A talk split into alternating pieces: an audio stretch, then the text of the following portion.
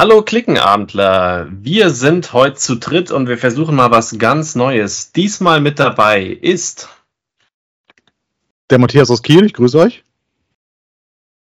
Und der Mario aus der Nähe von Mainz. Das muss reichen, Detail, als Detailgrad. Genau.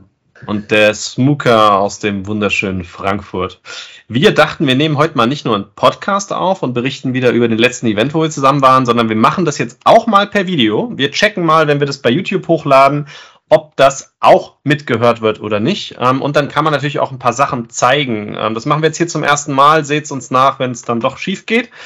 Ähm, ich glaube, der Sound ist auf jeden Fall da später. Aber äh, das Video mal gucken. Äh, wir scheren dann hier hoffentlich auch Bilder von den Spielen. Wir waren nämlich zusammen, das ist jetzt auch wieder ein bisschen her, habe ich gesehen. Ne? Der Event war, wann, wann war der? Ähm, Mitte Mai. Mitte Mai. Mitte Oder Mai. Stimmt, ja. Ja, ja, das ist ja, also der Spielewahnsinn war 13. bis 15.05. Jetzt äh, haben wir fast einen Monat danach. Ähm, wir hatten einiges zu tun, das habt ihr gerade wieder mitbekommen. Auf der Webseite waren tatsächlich mal ein paar Tage lang keine News sogar von Matthias, nicht? Der normal der fleißigste hoch 9 ist. Das liegt daran, dass sowohl Matthias als auch ich ein äh, Change hatten in unserem Privatleben, was den Job anbelangt. Ähm, und das hat ganz schön viel Zeit gefressen. Oder ähm, das war sehr anstrengend für uns beide. Nennen wir es mal so. Und da war ein bisschen weniger Zeit. Das sollte jetzt hoffentlich demnächst sich wieder einspielen. Genau. Und ja, dann sind wir, wir waren tatsächlich auch seit lang, äh, nee, ich würde sogar sagen, seit fast gefühlt fünf Jahren, aber ich glaube de facto seit zwei Jahren zusammen wieder auf irgendein Event. Also ich war seitdem noch auf keinen gewesen seit Herner. Weiß nicht, wie das bei euch ist. Nee, nee, das letzte, wo ähm, du und ich zusammen waren, war Nürnberg 2020, als die 2020, Welt noch eine andere war. Wo wir gesagt haben, da gibt es irgendwie so ein Virus, ja, ja, wird schon nicht so schlimm sein. Und dann bam. Also es ist Hardcore. Seit zwei Jahren waren wir auf keinem Spiel-Event, Veranstaltung mehr. Ähm, und jetzt waren wir mit voller Crew. Also ich war mit Berner, unseren zwei Kindern, der Mario war mit Niki und den zwei Kindern, der Matthias war alleine. und ähm, ich glaube, wir waren so mit, äh, mit voller Mannschaft in Herne. Das äh, ist auch wieder Novum. Haben da schön übernachtet, Samstag auf Sonntag. Und ähm, man hat das auch den Veranstaltern angesehen, dass die da sehr viel Spaß hatten. Aber bevor wir da gleich einsteigen, äh, ich habe jetzt ja selbst vergessen, wollten wir noch äh, eine spontane Mädchenschau machen, äh, ganz spontane. Äh, ihr kennt das, da darf alles rein im Prinzip, was wir denken, was interessant ist. Ähm, ich packe jetzt mal was rein, was eigentlich kein Medium ist, aber wir haben es verdammt heiß gehabt. Ich weiß nicht, ob ihr das noch wisst. Letzte Woche, jetzt Wochenende, das war pervers. 30 Grad, 31 Grad, Schatten, glaube ich, war es. Ähm, und ich wollte jetzt schon die ganze Zeit und habe es jetzt endlich, weil ich nirgendwo hin Auto fahren musste, ich habe mir einfach Daikiris gemixt. Ähm, wunderbar, kann ich wärmstens empfehlen, wenn äh, draußen das Wetter heiß ist, sich mit einem schönen kalten Daiquiri hinzusetzen als Erwachsener. Man wird danach aber allerdings sehr müde, weil man eh schon müde ist wegen der Temperatur. Ähm, und ich habe tatsächlich noch nie einen Daiquiri selbst gemacht. Und jeder, der das mal ausprobieren will, äh, gebe ich jetzt gerade mal das Rezept mit, weil es total einfach. Ihr holt euch einen gescheiten rum, ähm, möglichst drei oder sechs Jahre zum Mixen macht da 5, 6 Cl rum in den Mixer, dann packt ihr äh, drei Löffel braunen Zucker rein, dann packt ihr irgendein Obst eurer Wahl. Ich habe einmal Erdbeere, einmal mit Kirsch und Banane gemacht, aber egal was. Äh, dann äh, sechs Eis, äh, eingefrorene Eiswürfel oder auch mehr. In den Mixer auch noch rein. Ein bisschen Zitronensaft, wenn ihr wollt, müsst ihr aber nicht und dann quillt ihr das einfach durch. Und dann habt ihr da einen wunderbaren Daikiri. Ich kann das wärmstens empfehlen. Ich habe jetzt zwei verschiedene probiert. Ist mein Sommergetränk 2022. Trinkst du das auch gerade? Das ist jetzt gerade Wasser. Das äh, okay. wäre zu durchsichtig dafür. das könnte auch Wodka sein. Okay. Alright, ich bin durch. Du bist schon durch. Na gut. Ähm, ja, spontan. Ich muss mich jetzt ein bisschen erinnern. Ähm, ja, ich habe, wie gesagt, die letzten Monate nicht viel äh, geschafft. Ähm, wir hatten da gerade drüber gesprochen, aber ähm, wir haben ja auch schon lange, lange keinen Podcast davor mehr gemacht und ich bin ja bekanntlich irgendwie ein ziemlicher Marvel-Geek auf jeden Fall und habe deswegen weit zurückgekramt und glaube noch nicht über die Serie gesprochen zu haben, die jetzt letztes im letzten Jahr, nämlich rund um Weihnachten, erschienen ist und das ist ähm, Hawkeye. Hawkeye, der letzte der Ur-Avengers, der noch kein eigenes Projekt zu diesem Zeitpunkt hatte. Black Widow hat ja immerhin noch so einen verspäteten Film nach ihrem, Achtung, Spoiler, Ableben in Endgame bekommen.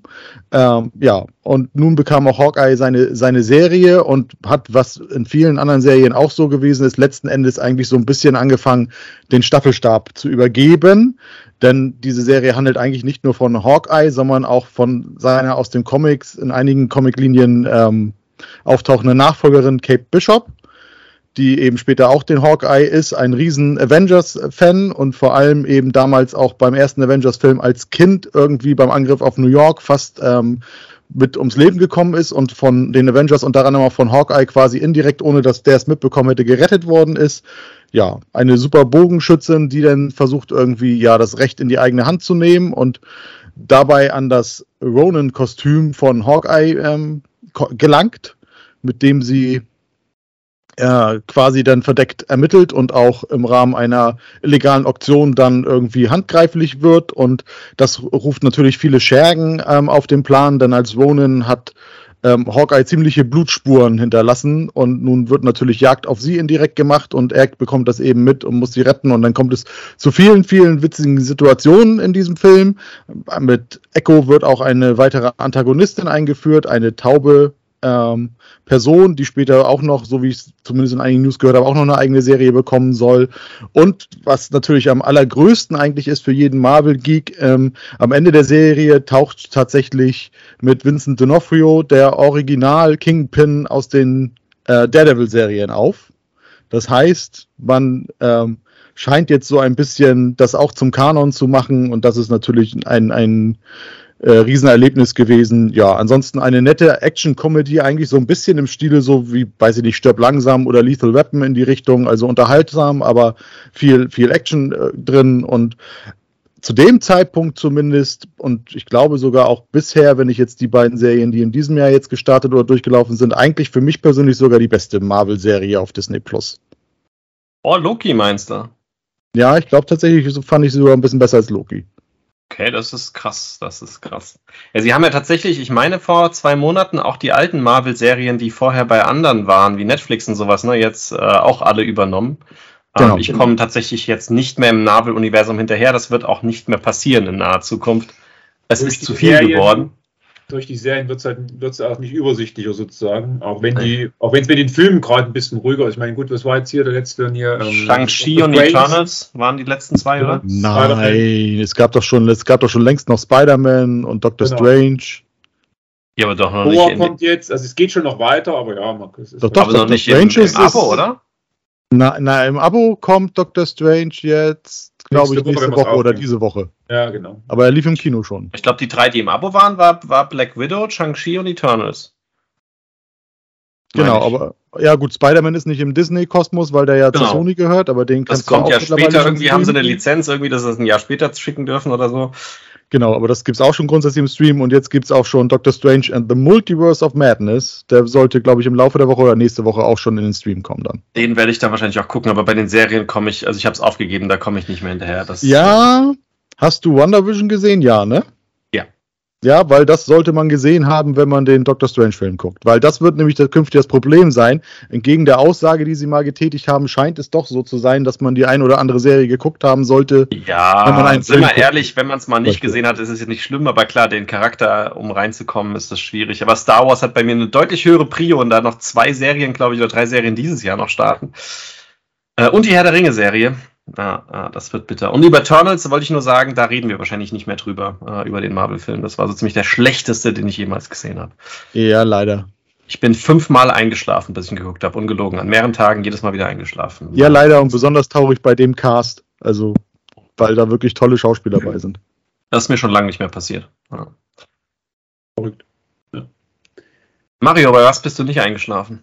Bei was bin ich nicht eingeschlafen? Ich schlafe ständig ein, aber das liegt an anderen Sachen, genau. Nee, genau, weil du schon Star Wars angesprochen hast und wir jetzt äh, äh im Juni 2022 aufnehmen, läuft ja gerade die Obi-Wan-Serie, die heiß erwartete äh, bei Disney. Morgen kommt dann, wenn ich, wenn jetzt nicht irgendwas verschoben wird, äh, ich, ich, glaube, die ziehen durch. Sollte morgen am Mittwoch dann die letzte Folge kommen, also die sechste. Ähm, genau, und es sind alle wieder Es sind quasi alle wieder von früher dabei. Großes Familientreffen sozusagen von Episode 1, 2, 3, beziehungsweise eher 2 und 3 äh, mit den Schauspielern. Ähm, genau, und spielt im Grunde äh, zehn Jahre nach Episode 3 und im Umkehrschluss zehn Jahre vor Episode 4, eine neue Hoffnung. Und genau, geht um Obi-Wan, der ja dann auf Tatooine im Exil lebt und dort ein Auge auf den jungen Luke hat. Genau. Und ja, es gibt keine Serie, wenn nicht irgendwas passieren würde, ähm, ähm, was ihn dazu veranlasst, Dinge zu tun. Ähm, als alt abgesessener, abgehangener Jedi, der seine, der nicht mehr so richtig weiß, wie alles funktioniert, hatte ich den Eindruck. Genau, und im Grunde ähm, geht es dann eben darum, äh, dass er den Planeten verlassen muss. Da will ich jetzt aber auch nicht spoilern, weil wie gesagt, kommt ja noch, ein paar, kommt ja noch eine Folge äh, und die, vielleicht haben sie noch nicht alle gesehen. Die warten dann, die wollen ja vielleicht darauf warten, dass, äh, ähm, dass alle sechs da sind, dass man es durchbingen kann. Genau, aber es ist so viel Spoiler sei erlaubt. Vader ist dabei und das ist gut so. Ähm, und ich, ohne die letzte Folge gesehen zu haben, bin ich mir ziemlich sicher, dass beide überleben werden. Äh, zumindest mal für diese Serie, weil sonst würde sich Episode 4 nicht so ganz ausgehen. Genau, im Grunde, ja. Ähm, bin auch gar nicht ganz schlüssig, ob sie mir super doll gefällt oder nicht. Die erste Folge war toll, weil man endlich Ewan McGregor wieder als Obi-Wan sieht. Das ist einfach so. Ich meine, man hat ja früher viel über die Filme ein bisschen hergezogen. Gerade die Fanbase ist ja schon sehr toxisch bei Star Wars, was manche Themen angeht. Äh, ist halt immer so. Ähm, aber trotzdem war es dann irgendwie so, jetzt mit der Altersmilde oder weil genug, genug Zeit vergangen ist seit den Filmen, dann, dann hat man sich ja doch wieder drauf gefreut, auch mit äh, Hayden Christensen als, als Anakin, bzw. Vader dann in dem Fall schon, dass man die nochmal sieht. Das ist wie so ein Familientreff. Ich habe da diverse YouTube-Dinger gesehen, wo sie Interviews geben. Das ist schon, die scheinen dann auch sehr gute Freunde zu sein. Das ist irgendwie schön zu sehen nach all den Jahren. Ähm, die Serie an sich äh, geht so tatsächlich. Also ich hätte mir besser, wir hätten mir eine andere Story gewünscht tatsächlich. Ähm, aber ähm, jetzt ist es wie es ist. Mal gucken, was die sechste Folge dann noch bringt. Die fünfte hat wieder ein bisschen entschädigt zu den Folgen davor, die mitunter dann, ich sage jetzt mal, nur bedingt äh, nachvollziehbare Handlungen enthielten. Und ähm, das ist ein bisschen schwierig tatsächlich da einzuordnen noch. Aber warten wir mal die letzte Folge ab. Von der Produktion her okay. Aber auch da wirkt es manchmal so, das war bei Mandalorianer besser. Das wirkte realistischer in Anführungszeichen. Hier hatte man mitunter dann so den Eindruck, oder ich zumindest, dass zu sehr ähm, Greenscreen, keine Ahnung, also so nicht lebhaft genug. Ich kann es schwer beschreiben, aber das wirkte sehr, mit an manchen Stellen sehr steril oder laienhaft schon die, die Inszenierung. Ähm, da hätte man sich schon mehr erwünscht, also mehr Produktionsqualität tatsächlich. Ich weiß nicht, woran das liegt. Das ist aber ein generelles Disney-Problem. Manchmal habe ich so den Gefühl, das Gefühl, bei manchen Disney-Filmen ist das auch so. Liegt vielleicht daran, dass man weniger heutzutage vor Ort an realen Kulissen ist, wo, das, wo, wo man mit natürlichem Licht arbeitet, sondern in irgendwelchen Studios rumhängt und dort irgendwie die Leute, die das Licht machen, keine Ahnung haben, wie die reale Welt beleuchtet ist, habe ich so manchmal den Eindruck. Und deswegen wirkt das dann immer so theaterhaft schon. Und das dreist mich tatsächlich raus. Ähm, liegt vielleicht aber daran, dass Disney 4K zeigt, dass mir das zu scharf ist vielleicht auch und nicht diese, diese, diese Filmunschärfe hat. Aber das mir auch bei Obi-Wan wieder aufgefallen. Aber wie gesagt, warten wir mal die letzte Folge noch ab, was den Inhalt angeht. Ansonsten, jo, kann man schon gucken. Also das ist jetzt nichts, wo ich bei eingeschlafen bin. So, so auf jeden Fall nicht. Genau. Das Problem kann ich so gar nicht nachvollziehen. Allerdings habe ich bis heute keinen 4K-Fernseher. Wir haben immer noch diesen Philips mit dem Leuchtrahmen nach außen. Den gibt es nicht mehr und den gab es nie in 4K. Deswegen äh, habe ich das Problem nicht. Aber ähm, spannend zu hören. Also ich finde es total cool, was sie mit den Serien machen, weil ich finde sie viel äh, mehr, dass sie viel Freiheit haben, die Leute, die da was machen, als in den Filmen. Ich glaube, in den Filmen sind die viel mehr gebunden und da dürfen sie ein bisschen rumexperimentieren. So hatte ich bisher immer das Gefühl. Ja, wobei jetzt gerade bei der Serie ist nicht so viel mit experimentieren, weil da ist ein sehr ja. enger. Also das, was das Ende, das Ende ist ja klar sozusagen. Hut, auf den Todesstern getroffen, zack, tot. Also irgendwann dann mal in ein paar Jahren. Ähm, also wie ich es verstanden habe, spielt es ja dann also, zehn genau. Jahre vorm Film soll das enden. Ich bin gespannt, weil eigentlich gibt es ja noch, mal gucken, ob sie eine Staffel 2 machen, steht ja auch noch im Raum, aber es gibt ja eigentlich noch diese komische Logiklücke, ne? warum er im, im, im, im, im allerersten Star Wars, der jemals rauskam im Prinzip, der Vader sie nicht erkennt. Also nicht weiß, wer es ist. Das ist ein bisschen strange. Ähm, eigentlich müssten sie die Lücke schließen. Also ich gehe davon aus, die Crew, also die ganze, die Leute, die da drumherum, die ganzen Serien und Filme, alle beobachten, dass die das, dass die auch versuchen, Logiklücken irgendwie zu schließen. Ja, aber da ist natürlich, trotzdem hast du da durch solche, durch die Filme drumherum so ein enges Korsett. Da war natürlich dann so der Mandalorianer ähm, ein bisschen, bisschen freier in seiner Gestaltung. Auch wenn jetzt, äh, wann war das Ende erste Staffel oder zweite Staffel mit dem Auftritt? Äh, Achtung, Spoiler, 3, 2, 1. Da kommt ja dann irgendwann Luke und holt den Baby Yoda dann ab. Ja. Ähm, das war ja dann in Ordnung im Sinne von, das hat ja keinen Einfluss auf irgendwelche Filme gehabt. Und jetzt spielen sie genau zwischen diesen Trilogien spielst. Das ist natürlich dann schon schwierig. Da, da, da haben die schon ein sehr enges Korsett. Ich, ich wünschte ja, gut, hat ja Rogue One auch gemacht. Ja, richtig. Ja, gut, okay. Jein, ja, ist schon Und die Andor-Serie spielt ja, ja, vor Rogue One, also sie machen das ja schon extra genau. so. Ich fand aber auch den Vader relativ schwach. Also er hatte zwei, drei Szenen, wo ich dachte, hä? Der ist doch eigentlich viel heftiger. Also die, die, die, die letzte Szene jetzt in der fünften Folge, da fand ich ihn schon sehr, cool, ja. sehr gut. Aber zwischendurch dachte ich so, was, das ist nicht mein Vader. Also irgendwie, okay, der hat sich noch nicht so ganz unter Kontrolle. Ähm, aber ich fand die auch, also ich fand die richtig, richtig gut gemacht bisher. Äh, zu dem Setting, was du wegen, wegen, wegen Filmstudio meinst, ich würde mich wundern, wenn sie, hast du das Making-of von Boba Fett gesehen, äh, nee, äh, Mandalorian gesehen? Mich würde wundern, wenn sie dieses dreidimensionale, überall ist nur Screen, nicht weiterverwenden. Also ich denke, dass The Dome oder wie das heißt, ähm, ich habe das mal kurz gesehen, ich weiß schon, was du meinst. Ja, aber tr trotzdem wirkte das auf mich, bei Mandalorianer irgendwie wirkte das irgendwie natürlicher als jetzt hier bei Obi-Wan. Da mussten sie es ja machen, weil der ja ein reiner Spiegel ist und was ich aber extrem geil fand für die Schauspieler, die haben ja gesagt, sie haben noch nie sowas Cooles erlebt, weil normalerweise hocken die bei allen Filmen, die man sieht in Making-ofs von blauen oder grünen Leinwänden und sehen gar nichts. Im besten Fall mal so eine Puppe. Ne? Und jetzt in diesem Dome sehen Sie ja wirklich die Live-Bilder, weil die schon vorgerendert sind, weil die Kamera ja das Rendering mit aufnimmt. Und dann sehen Sie wirklich Wüste um sich rum. Das ist natürlich als Schauspieler Hammer. Also der muss sich das nicht vorstellen, er sieht's. Das ist natürlich schon cool. Aber ja. Okay. Äh, ich habe mir auch noch eine Serie geschnappt, äh, und zwar ähm, How I Met Your Father. Ich bin ein ganz, ganz, ganz großer Fan von Comedy-Serien. Ähm, How I Met Your Mother habe ich durchgesuchtet mehrmals, vor allem in Englisch. Ähm, genauso wie Big Bang Theory und Friends. Das sind so meine Serien, wo ich mich echt Wohlfühlcharakter. Wenn ich mal Langeweile habe, äh, irgendwie gar nichts gucken will, das geht immer. Ne, kann ich jederzeit irgendeine Folge gucken, total egal. Auch wenn man dabei einschlafen sollte, nicht schlimm, man kennt sie eh schon. Ähm, und man kann sie meistens auch mitsprechen. Und ich habe mich extrem gefreut auf How I Met Your Father und war die ganze Zeit sehr verärgert, dass ich da nicht rankomme, weil es witzigerweise wiederum in Deutschland nicht zur gleichen Zeit gestartet ist wie in den USA. Und jetzt habe ich auf meine Wege eigentlich tatsächlich mir endlich Kopien besorgt, damit ich es gucken kann. Und kaum wollte ich es gucken, weil ich es auf Festplatte hatte, ähm, war es auf Disney Plus online, wo ich auch dachte, ah, ähm, tatsächlich, jetzt ist es ja da in Deutsch und Englisch und wir gucken es auch brav wieder in Englisch natürlich, weil wir auch das Original in Englisch geguckt haben.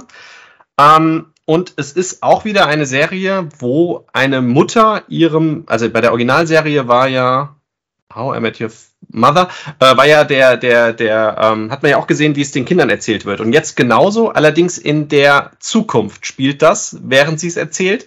Und die reale Welt ist aktuell, also 2022. Das heißt, es wird auf ganz viele Sachen eingegangen, wie Smartphone und ähm, oh Gott, was war da? Im Prinzip, äh, äh, na, äh, wie heißt das, Tinder. wo man die Tinder, genau. Ähm, und, und so Zeug, äh, was man kennt, was halt sehr lustig ist, weil es halt wirklich genau aus unserer Welt ist und sie erzählen es aus der Vergangenheit. Damals war das halt so, ne? Unboxing-Videos wird einmal verarscht, ne? Wo, hä, warum soll das einer gucken, wie einer was auspackt? Ja, damals war das halt cool, ne? Ähm, Das ist schon ganz lustig. Ähm, der Humor ist auch, äh, also ist sehr viel Humor drin. Ähm, es spielt jetzt wieder um, um verschiedene Pärchen, die wohnen aber nicht, nicht so nah beieinander gefühlt. Die treffen sich trotzdem wieder in der Bar. Lustig ist, dass der eine ja in die Wohnung einzieht, wo die andere dauernd draus erzählt hat. Also wenn man das kurz sieht, das ist die Wohnung, die man ganz kurz immer in den Vorabdingern sieht bei How I Met Your Mother. Es sind aber weder die neuen, äh, dieselben Schreiber, ähm, weil die haben was gemacht, aber das wurde nicht akzeptiert. Das sind also neue Schreiber der Serie. Und ich bin mit Bernard d'accord, wir gucken uns sie an. Ich mag sie auch. Sie ist aber nicht ansatzweise auf demselben Humorlevel wie How I Met Your Mother. Das heißt, ihr macht damit nichts falsch, kann man wunderbar gucken, geht auch meiner Meinung nach immer noch, kann man das wunderbar in Englisch gucken, weil es nicht so relevant ist und sie sprechen nicht so viel Dialekt, also man kommt gut rein. Ähm, und gerade die letzten zwei Folgen, die ich jetzt gesehen habe, das waren, ich weiß gar nicht, was es war, es war, glaube ich, jetzt Folge 7 und 8. haben das Humorlevel den Ticken höher gemacht als vorher. Also sie, sie, sie werden besser. Deswegen, wer weiß, vielleicht rufen sie sich noch ein in Staffel 2 und 3. Ähm, und dann ist es genau die gleiche Qualität. Aber ich hätte gesagt, es ist ein Ticken schlechtere Gag-Qualität, aber es gefällt mir. Ich kann das absolut unterschreiben, was du sagst. Es geht mir genau so. Ich habe die zehn Folgen schon alle durchgeguckt und ja, es wird zum Ende hin besser.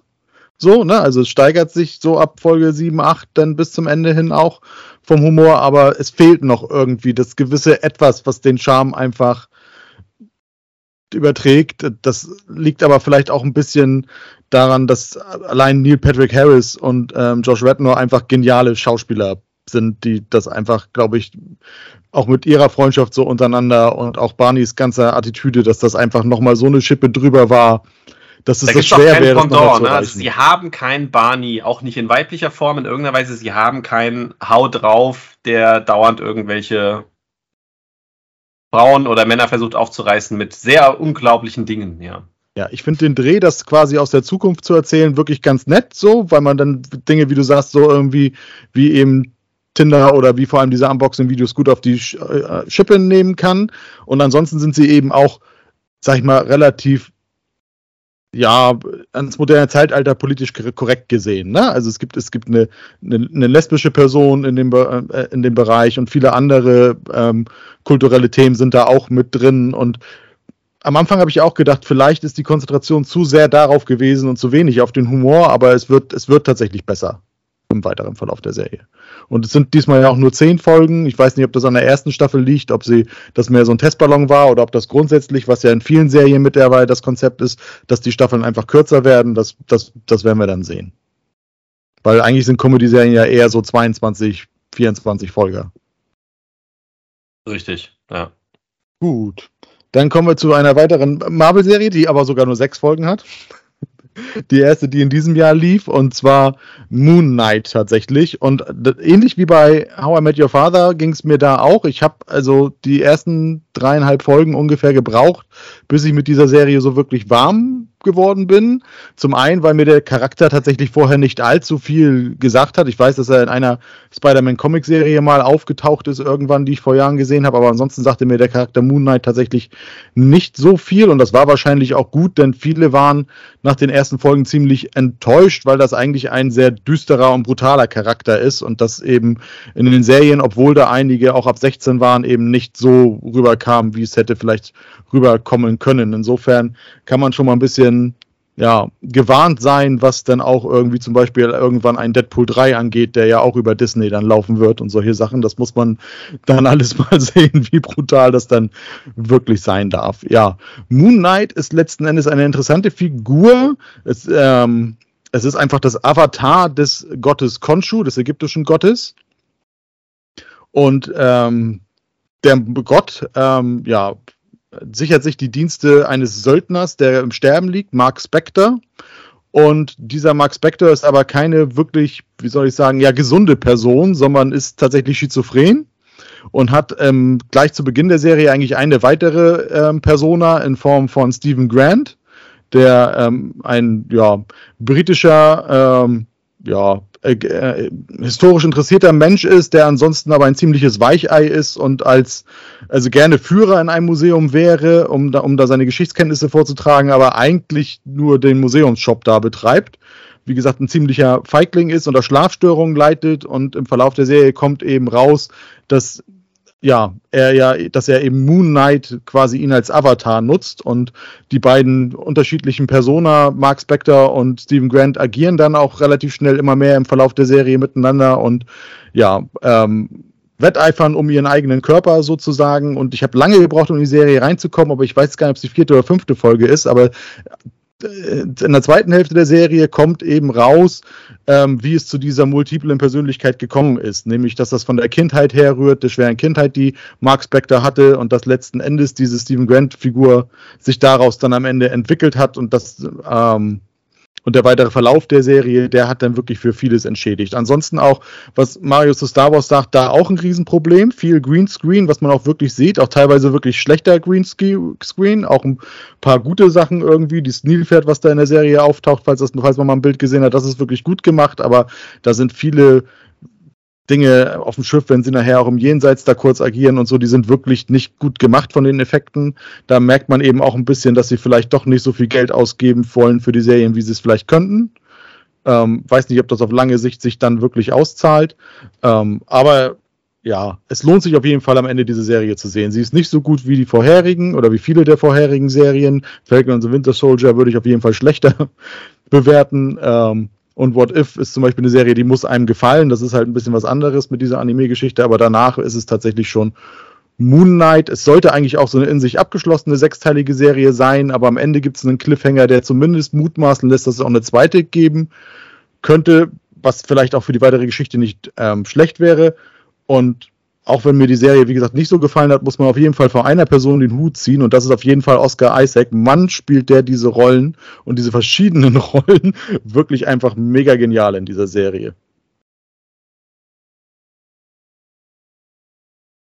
Das stimmt. Okay. Also mal auf die Watchlist dann setzen. So wie viele tausend andere Sachen. Oh je. genau. Gut, dann mache ich zum Abschluss äh, auch noch eine Serie, äh, weil zu den anderen Sachen kam ich irgendwie alles nicht so. Äh, und zwar auch wieder was bei Netflix. Und zwar eine britische Serie, und zwar The End of the Fucking World. Ähm, basiert, habe ich gerade nochmal nachgelesen, offensichtlich auf Comicbüchern, die es da gab. Und da geht es im Grunde um zwei äh, Jugendliche, äh, Heranwachsende, die 17 sind, äh, ein Junge und ein Mädchen, die gemeinsam in die Schule gehen. Und er ist sich ziemlich sicher, dass er ein Psychopath ist ähm, und Leute umbringen muss als nächstes, ähm, weil Tiere flächen ihn dann nicht mehr so. Ähm, und sie ist quasi eine sehr launische 17-Jährige, ähm, die ähm, wo die Eltern geschieden sind oder nicht mehr zusammen sind und die, die Mutter jetzt einen neuen Mann hat und da kamen jetzt gerade neue Kinder und sie steht quasi auf dem Abstellgleis und sie überzeugt ihn dann quasi, äh, dass sie zusammen äh, einen Roadtrip machen und ausbüchsen von zu Hause. Und er findet das natürlich total toll und will sie eigentlich direkt beim ersten Besuch schon umbringen. Ergibt sich dann halt nicht. Ähm, und sie treten diese Reise dann halt an und es passieren dann halt dort äh, skurrile Dinge. Ähm, und äh, da kann ich jetzt aber gar nicht mehr zu viel sagen, weil sonst wäre es gespoilert. Ähm, sind auf jeden Fall acht Folgen. Es gibt auch eine zweite Staffel. Die erste endet mit einem, mit einem größeren Cliffhanger. Ähm, und der zweiten bin ich jetzt so halb durch. Ähm, und ich glaube, das war es dann auch. Ich, dass es dann aufhört. Ich glaube, da kommt nichts mehr. Aber im Grunde sehr gut inszeniert, die beiden, die beiden äh, Schauspieler da, äh, die, das Mädchen und der Junge, waren das hervorragend. Er wirkt tatsächlich ein bisschen unheimlich, wenn man ihn dann so sieht. Ähm, aber ja, im Grunde eine sehr gute, was ist? Die Krimi ist es ja auch nicht, äh, ja, so ein bisschen halt, ne? Ähm, es passiert dann halt was, sie werden von der, sie werden verfolgt dann noch. Ähm, geht schon so in die Richtung, aber im Grunde eigentlich mehr so einen, ja, Roadtrip, eine Roadtrip-Serie mit zwei 17-Jährigen, die ein bisschen sehr schräg unterwegs sind ähm, und da eben Dinge erleben. Also da äh, tatsächlich mal, wer mal was anderes gucken will, abseits von dem Star Wars, Marvel und sonstigen Serien, die wir halt äh, zuhauf haben gerade, ähm, das ist auf jeden Fall ein Tipp bei Netflix, The End of the Fucking World, genau. Ja, Netflix ist ja gerade sehr gebeutelt auch grundsätzlich. Also ich habe sehr viele gute Serien bei Netflix gesehen, aber ich habe gerade auch einen, im Moment gerade ärgere ich mich sehr. Ne? Sie haben viele Serien abgekündigt, die sie nicht weitermachen. Ähm, und einige, die in Produktion waren, die sie abgekündigt haben, weil sie ja extrem viel Abos verloren haben. Ja, ja aber allein Stranger Things, ich bitte dich. Ja, ja, genau. aber sie hatten zum Beispiel Bone, also den Comic, den ich immer empfohlen hatte, äh, hatten sie in, in der Mache, haben sie leider abgekündigt ähm, und noch das ein oder andere. Und der Jeff Smith, der ist echt gebeutelt, der hat äh, bei Twitter einen Comic von ähm, gemacht, ähm, was so eine Anleihung an, äh, äh, na, ach, ich komme gerade nicht drauf, äh, Snoopy ist. Wo kennt ihr die Szene von früher von den Peanuts, wo immer der äh, Football gehalten wird und dann wird gekippt ja, genau. und sie zieht ihn weg. Und da hat er halt so ein, so ein Comic gemacht, ähm, wo man das sieht mit den Charakteren und beim ersten, hey, ich bin Nickelodeon, ich will einen Animated Film mit dir machen und zack, weggezogen. Oh, hey, ich bin Warner Brothers, ich will einen Animated Film mit dir machen, zack, weggezogen. Und der letzte ist halt jetzt Netflix und hat geschrieben dann to be continued. Also dreimal hat er gesagt bekommen, wir machen das. Ne? Und dreimal ging es schief. Der tut mir echt leid, der Mann. Ja, ja. Naja, naja, das ist halt dann, wenn sie dann die, den, den, den, den lizenzierten Content halt verlieren, Netflix. Ich meine, in Deutschland sind wir immer noch, bei uns geht es ja noch. In den USA ist es, glaube ich, deutlich schlimmer, was das Thema angeht, von, von Inhalten da, weil dann eben noch mehr Clustering in den Streamingdiensten ist. Ja, müssen halt ihr eigenproduziertes Zeug machen und dann ist natürlich dann so, dass sie veröffentlichen ja nie, da ist ja nicht so Einschaltquoten wie früher, mit, wenn Wetten das 20 Millionen geguckt haben. Weißt du, das kriegst du ja quasi bei den Streamingdiensten. Ja, aber sie sehen es ja live, das ist ja das Schlimme, ne? Cowboy ja, gut, dann haben sie auch nach der ersten Staffel abgesagt, weil sie live sehen, es gucken nicht genug. Punkt. Genau, nur die Frage, ja. die man sich dann stellen muss, sozusagen, jo, wenn es nicht gleich am ersten Tag geguckt wird, so wie was ich, ich meine, die, die hauen ja noch die ganzen Staffeln raus, also wie bei ja. Strange Things, wobei Stranger Things vierte Staffel jetzt hier ein bisschen anders ist, da kommen ja zwei Folgen danach gelagert, ein bisschen jetzt, die Woche irgendwann und nächste Woche, hoffentlich. Ähm, aber ansonsten, jo, hauen die ja gleich alles raus und die erwarten dann quasi, dass du am ersten Tag das Ding komplett durchbingst. Und wenn das nicht mindestens 20 Leute machen, sondern nur 10, dann ist es schon ein Misserfolg. Keine Ahnung, was, die werden ja Bestkriterien haben. Und im Grunde sind sie dann ja an der Stelle nicht besser als die alten Fernsehsender von früher, Correct. die dann eben auch einfach mal so entschieden haben in der Sommerpause, wir setzen jetzt irgendeine Serie ab, mit, die mit dem Cliffhanger endete oder irgendwie die Story nicht zu Ende erzählt oder, oder, oder. Ja, das war ja früher mal so ein bisschen, oh, das passiert uns da nie, wir haben jetzt quasi kreative Freiheit, wir können tun lassen, was wir wollen, aber am Ende des Tages sieht man auch da, ziehen die Gesetzmäßigkeiten des Marktes und wenn es sich halt nicht rentiert, äh, aus welchen Gründen auch immer, dann ist halt einmal schnell der, der Rotstift angesetzt und dann war es das. Ne? Aber gut. Deswegen Man muss den Leuten auch Zeit geben, zu gucken. Ja, wir haben auch andere Sachen zu tun. Genau. Das Problem ist, wenn du dann wartest, bis die Serie komplett fertig ist, guckt sie erst recht wieder keiner und dann, also, mh, hm, das ist irgendwie, ja, im Grunde, ja, äh, ausharren ist keine Lösung, gleich gucken auch nicht. Mal gucken. Also muss man sich immer mal überlegen, wie man es macht. Genau. Naja. Gut. Zu viel Angebot. Naja, ja, das stimmt. Apropos zu viel Angebot. Dann habe ich meinen dritten Punkt und ich bin da sehr im Rühren mit mir, über was ich rede, weil ich habe hier so vier Sachen, die alle es verdienen würden. Äh, da wir länger schon keinen Podcast mehr aufgenommen haben, nehme ich jetzt einfach mal das äh, Disney Encan Encanto. Ähm, den habe ich geguckt gehabt, äh, ich glaube, ein paar Wochen, als er rauskam bei Disney Plus. Das müsste so kurz nach Weihnachten gewesen sein, Januar rum, schätze ich mal. Bin nicht mehr ganz sicher. Ähm, und hatte schon vorher sehr, sehr viel Positives gehört und ähm, hatte da gerade an, genau an einem Tag so die richtige Stimmung mit, mit der Berner und haben uns hingefläzt und haben das geguckt. Und es hat mich von den Socken gewuppt. Ähm, also wirklich ein sehr, sehr, sehr, sehr, sehr guter Disney-Film. Ähm, mit unglaublich guter Musik. Ich weiß, bei Disney-Filmen kommt immer Musik vor, aber es gibt halt so ein paar rausstechende Highlights, ne? wie König der Löwen damals so. Und äh, was waren noch so ziemlich herausstehend von der Musik? Ähm, weiß gar nicht. König der Löwen ist bei mir immer noch äh, ganz weit oben.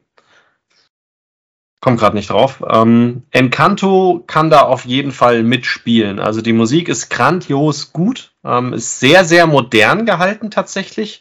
Ähm, es spielt ja ähm, in, in, oh Gott, äh, spielt's denn? Ähm, jetzt bin ich ein paar Monate rausgerissen.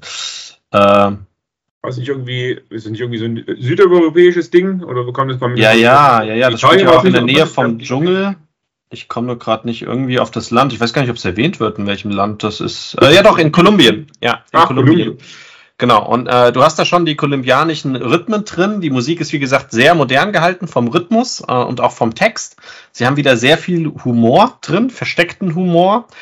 Und es wird sehr, sehr viel ähm, gesungen, aber in verschiedener Art und Form. Also es gilt, also ich würde schon sagen, dass es ein Musical ist.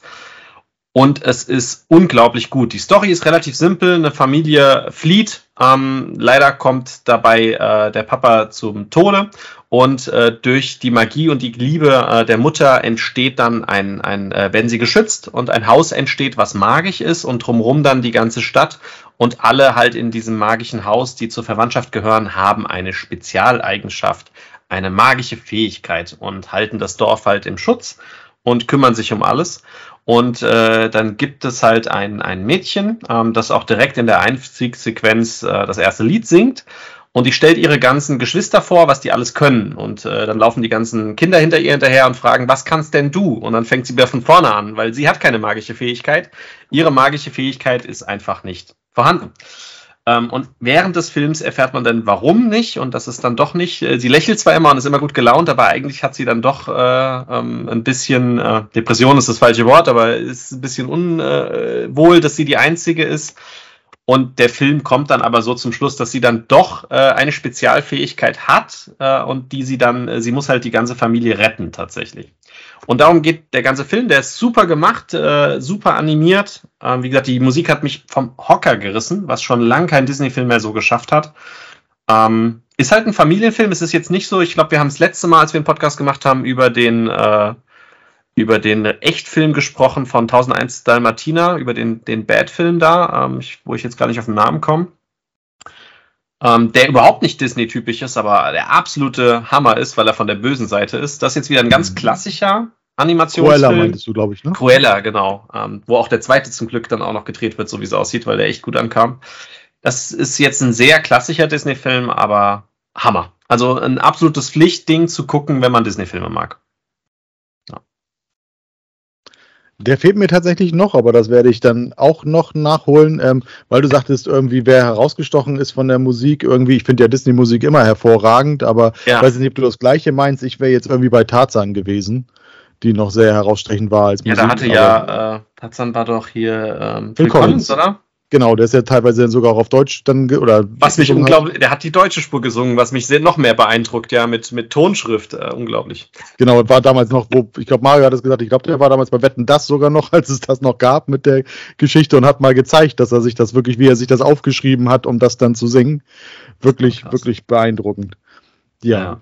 ja. Ähm, ich mache es relativ schnell. Ich bleibe bei Marvel, aber diesmal keine Serie. Ich halte es mal kurz in die Kamera. Es ist eigentlich eher was für ja, 80er, 90, 80er, 80er, 90er Podcast oder so. Es ist tatsächlich ein Sticker-Album zur, zur Serie Loki mit ganz, ganz vielen Stickern, das ich mir sowas gibt's noch. habe. Ja, das scheint, das, das scheint das die erste Serie zu sein, zu der es sowas gibt. Und ich habe das spontan gesehen und musste einfach zugreifen und werde jetzt wahrscheinlich irgendwie über die nächsten Ist das so assi, dass du nachkaufen musst und, und du kriegst dann auch Doppelte und so? Ja, das, das ist wie immer. Das ist wie früher, wenn du die ganzen Serien oder früher als Kind, wenn man Fußballbilder gesammelt hat. Das. Genau. Ja, das war das genau. Tauschen dann, ne, auf dem Schulhof. Ich habe ja. das doppelt oder fünfmal. Gib mir irgendwas anderes. Du kannst alle fünf haben. Tauschen wird wahrscheinlich schwierig. Ich muss gucken, ob ich mich irgendwie als über 40-Jähriger auf irgendwelche Schulhöfe dann irgendwie. Komm mal her, Kleiner, ich hab was für dich. Mm. Ja, weiß ich nicht so richtig. Aber genau, mit, mit äh, Tauschen, doppelte fehlende Sticker am Ende nachbestellen.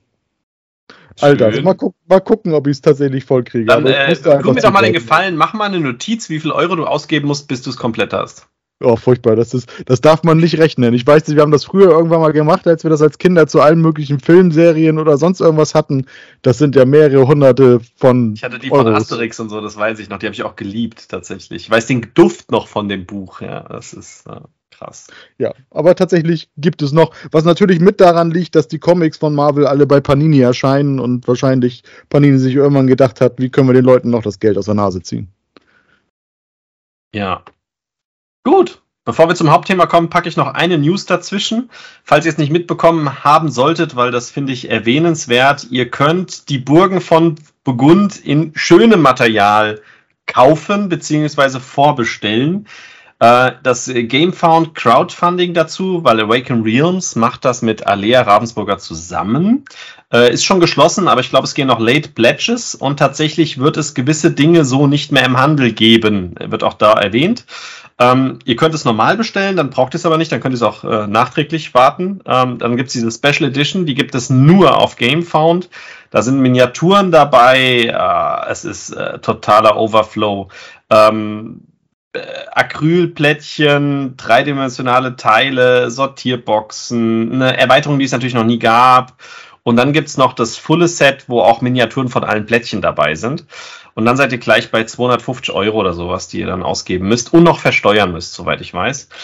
Ähm, ich kann es trotzdem nur wärmstens empfehlen, weil ich liebe das Spiel, die äh, Burgen von Burgund. Und ähm, Alea hat halt nicht immer so das, äh, wenn man es vergleicht mit anderen Verlagen, das top ausgestaltete visuelle Bild, ähm, haptisch und so und, und, und visuell.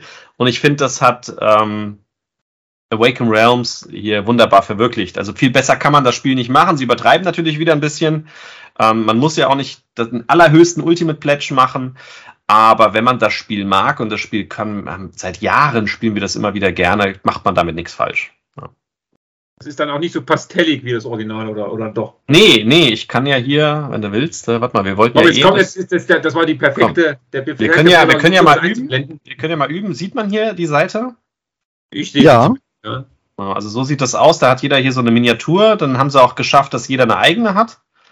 Ähm, So die Startburg dann, ja, okay. Dieses ist dann auch noch ge äh, hier ge ähm, gewascht. Wenn du das Ultimate und wenn du das Ultimate hast, hast du halt noch zig Miniaturen dabei.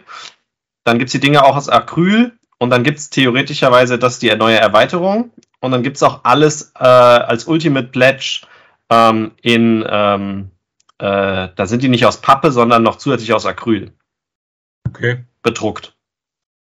krass. Das ist die Seite. Also ich denke, ein Late Pledge geht noch, aber es ist auf jeden Fall teuer. Ah, genau, hier, das sind die Siegpunktmarker.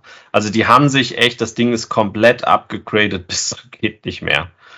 Ähm, ob man es braucht, weiß ich nicht. Aber du bist dann hier beim Ultimate Pledge, ach, nee, das ist der Crew Pledge, bist du bei 267 Euro. Da hast Oh ja, das. Basisspiel, die Erweiterung, alles in Acryl zusätzlich dazu, eine Neoprenmatte und ge gewascht. Ja. aber es ist eine neue kleine Erweiterung bei, glaube ich, ne? Der Rest Es ist eine neue kleine Erweiterung dabei. Ansonsten ist das Spiel halt in schön, das man halt kennt. Mit allen Erweiterungen, die es jemals gab. Ja.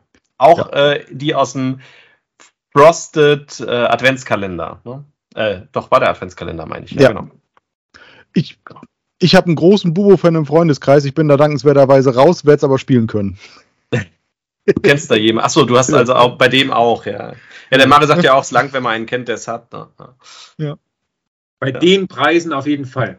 Gut, zweimal volltanken oder dieses Spiel, kann man sich ja entscheiden. Zweimal Volltanken, bist du sicher? Na ja, gut, ja. Hm. Depends of your car, ja.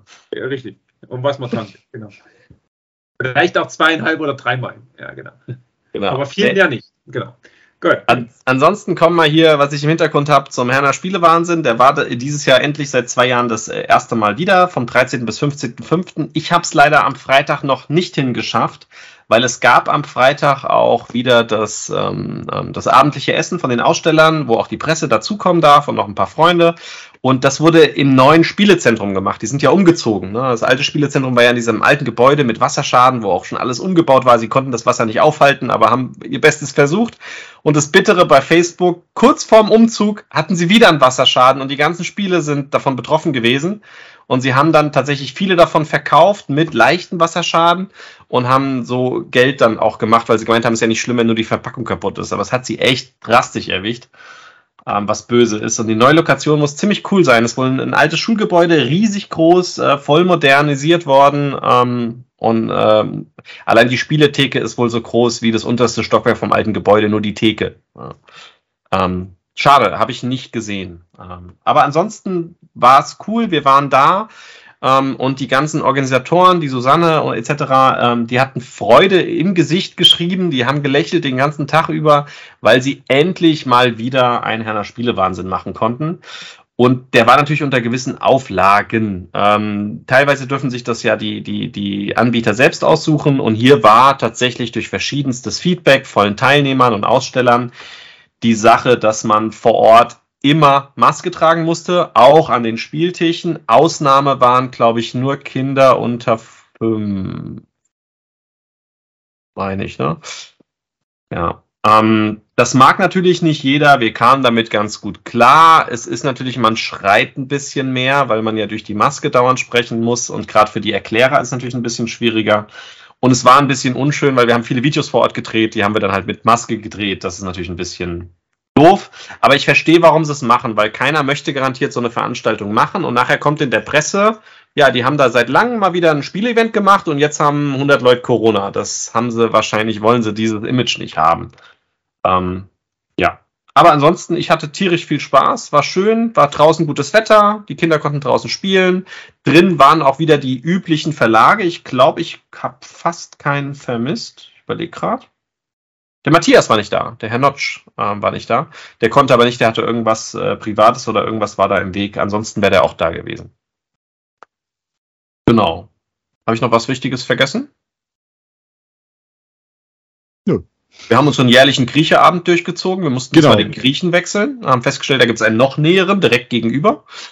Der war super. Ähm, wir haben bestellt für elf Personen und waren am Schluss, glaube ich, 23. Und sie hatten noch Platz draußen im eigenen Garten. Das war ein sehr spaßiges Ding, war sehr gut. Und das Essen war auch gut. War das, dieser Grieche war wie Hermines Handtasche. Man kam rein und dachte sich so, wie sollen wir ja alle hinpassen? Und dann ist man quasi gefühlt eine halbe Stunde unterwegs gewesen, bis man dann am Platz war. Das war ein bisschen surreal, muss ich mal ganz offen zugeben. Ja, das fand ich ein bisschen strange. Aber war cool auf jeden Fall und, und das Essen war lecker. Ja, genau. Der Grieche heißt Usos. Äh, also wenn jemand mal in Herne ist, in der Innenstadt, Usos, kann ich nur wärmstens empfehlen, war ein Späßchen. Ja, nur ja. zu empfehlen. Man muss dazu tatsächlich sagen, in Herne wird zumindest am Samstag irgendwie selten so wenig mit nur einem Wort ausgesagt ähm, wie, wie auf anderen Veranstaltungen. Und zwar wird man ständig einfach nur angesprochen, wenn man in Andis Nähe ist, einfach mit dem Wort Grieche. das ist immer sehr, sehr lustig. Eine gefühlte Tradition, die du mal ins Leben gerufen hast und denen sich immer eben mehr anschließen, ne? wie du sagst. Wir waren nachher irgendwie gefühlt. Ich habe mich da ja nur angeschlossen bei Pegasus damals, aber ich führe es halt weiter. Ja, ähm, aber ja, auf Facebook hat mich auch einer nur angeschrieben, Grieche. Ich so, ja, ja, ist okay. Ja. Aber dass ja. es dann so viele Leute werden, das äh, wusste ich ja auch nicht. Das war schon sehr abendberaumt, aber hat ja noch geklappt. Hat noch geklappt, genau. Ansonsten ans Verlage vor Ort, damit ihr ein Gefühl habt, es ist ja ein, es ist ein kleiner Event. Ihr könnt es nicht vergleichen mit Essen, um Gottes Willen. Ihr könnt es auch nicht vergleichen mit ja, mit Nürnberg sowieso nicht, aber was gibt's noch Großes? Ich glaube noch nicht mal mit der Spiel doch oder so. Es ist ein kleines familiäres Treffen, aber viele testen da auch immer Protos und deswegen ist es für uns so spannend. Ähm, Abacus war vor Ort, Adellos, Adwe Runde, Asmodee, der Carsten Lauber, Clemens Gerhards, Feuerland, Kosmos Verlag, äh, Hans im Glück, äh, Hatter Trade, also Huch, Iron Games, Jockers World und Heidelberger Spieleverlag, Lookout Spiele, Martin Schlegel, Nürnberger Spielkartenverlag, ein Michael Vivirek, äh, bei dem waren wir, glaube ich, nicht. Äh, der hatte einen Prototypentisch, PD-Verlag, Peter Eggert war da, Prüdi-Spiele, Quango, Schwerkraftverlag, Skellig Games. Wen habe ich noch vergessen? Strohmann Games, Uli Blennemann, und der Thomas Spitzer, der war auch da und hat wieder ein Proto getestet. Genau, das sind ja schon einige. Und dazwischen gibt's noch den ein oder anderen Stand mit, ähm, ja, mit vielen Großspielen für Kinder. Und da kann der Mario sicherlich mehr dazu sagen, weil ich habe mich mit Matthias äh, relativ wenig um die Kinder gekümmert. Aber draußen waren wir dann mal ab und an und draußen war auch so ein schöner, ne, ist ja dieser Bus, der ehemalige Katan-Bus, umdesignt. Äh, inzwischen ist ja nur Herne drauf und auch das Aufpop-Ding, was sich aufbläst, ist das Herne-Logo. Und sie haben dann auch ein Parcours aufgebaut und hatten was zum Basteln und Schminken hatten sie da. Und drin gab es, glaube ich, noch ein paar Großspiele. Ja. Genau. Und eine Spielausleihe, nicht zu vergessen. Richtig. Plus, und unten im Keller haben sie dann, früher war dann eben ein, ein, ein, ein Essbereich noch und nebendran haben sie dann dort, was war es, die Memory-Meisterschaft ausgespielt am einem Tag und ich weiß, was am zweiten Tag das nochmal war. Genau, aber das ist im unteren Bereich, wo sonst immer die freie Spielfläche war, haben sie jetzt den, den, den, ähm, den Meisterschaftsbereich und den, und den S-Bereich installiert und, und etabliert, genau. Und oben die Spielleihe. Genau. Und wir haben es de facto, also wir schaffen es sonst auch schon nicht, wenn wir nur das wären, ohne Kinder, aber wir haben es nicht geschafft, alles vor Ort uns anzugucken. Auch das sagt was, obwohl es ein kleiner Event war, ist das nicht möglich. Ähm, in den anderthalb Tagen. Wir waren halt am Sonntag, hat ja auch jeder von uns eine längere Heimreise. Das heißt, wir haben halt Mittag den Schlussstrich geschlossen, ich glaube 15 Uhr rum. Äh, und tatsächlich tut es mir ein bisschen leid um ein Uli sein Spiel, weil der, wir wollten eigentlich das noch drehen und er hat sich bei uns entschuldigt, weil er musste anscheinend weg. Und wir konnten leider ein Uli sein Spiel nicht anspielen und nicht drehen. Dafür haben wir dann das mit dem Peter aufgenommen. Ähm, genau. Jetzt habe ich die Bilder nicht sortiert nach Datum, weil ich die aus verschiedensten Quellen habe. Ich habe sie sortiert nach Namen äh, und würde vielleicht dementsprechend auch die Spiele durchgehen, wenn man das, das ist dann halt wild gemischt von den Verlagen. Ähm, und ich habe auch ein Spiel aufgenommen. Ich weiß gar nicht, ob ihr es vor Ort gespielt habt. Ähm, ich habe es aber natürlich zu Hause auf jeden Fall gespielt. Ich muss jetzt gerade mal gucken, wie ich hier scheren kann. Sekunde. Und zwar ist das die Neuheit von ähm, Abacus ähm, Spiele, die sich da nennt Seven Seas, ist vom AWD Fühler und basiert auf äh, Scopa. Tatsächlich werde ich auch in der Anleitung erwähnt ähm, als, äh, ich weiß gar nicht, wie er es geschrieben hat, aber als, als Scopa-Experte, weil er auf die Idee gekommen ist, weil er im Internet ein komplettes Pamphlet gefunden hat, ich glaube 24, 26 Seiten über Scopa und alle Varianten und Strategietipps etc. Und das habe ich halt mal verfasst, weil ich Scopa sehr mag. Und äh, ich habe es jetzt auch schon mal erweitert. Ich habe es noch nicht online hochgeladen mit Scopa Klonen, die von Verlagen produziert worden sind. Das habe ich aber noch nicht online gestellt. Und er hat diesen Proto letztes Jahr bei uns auch getestet und wollte wissen, was wir denn dazu meinen, weil das ja ähm, Scopa-affin ist und hat gemeint, er hat richtig gezittert und wollte wissen, wie wir es finden.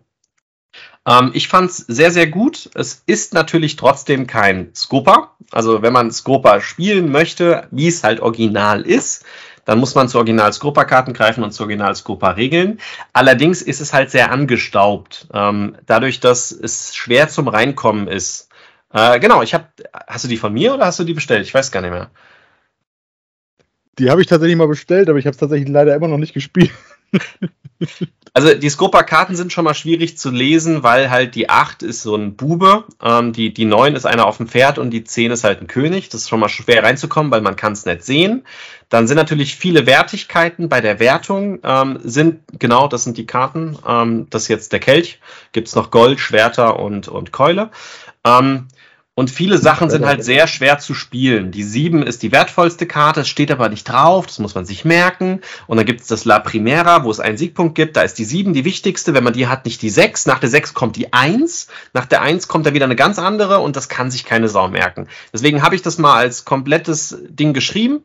Und der Ave hat jetzt im Prinzip dieses Grundkonzept genommen und hat das Spiel so gemacht, wie man es heutzutage machen würde. Das heißt, er hat auch einige Sachen einen Ticken einfacher gemacht, einen Ticken weggelassen, einen Ticken dazugepackt, weil er das ähm, modernisiert hat. Zum Beispiel gibt es eine Karte, die automatisch alle Karten aus der Mitte abräumt. Ähm, und ich finde, das hat er extrem gut gemacht. Ich kann jeden nachvollziehen, der es vielleicht doch nicht mag und sagt, ich bleibe beim Original, weil für ihn ist es kein Stress, der kennt schon wie ich seit Kind. Aber ich finde, es ist eine sehr schöne Scopa-Variante und ich habe es getestet mit Leuten, die Scopa noch nie gespielt haben. Und die haben am Anfang gesagt, uh, das sind, also für ein Kartenspiel, da sind aber so ein paar Regeln, die sind ein bisschen komisch. Und ich so, ja, und seid froh, dass wir jetzt nicht das Originalscopa spielen, weil da unterstützen euch die Karten nicht und es ist noch komplizierter.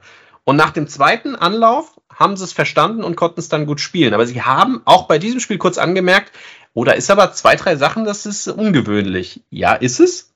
Und es ist nicht so einfach, deswegen finde ich, er hat seinen Job gut gemacht. Ähm, ich kann es also nur wärmstens empfehlen.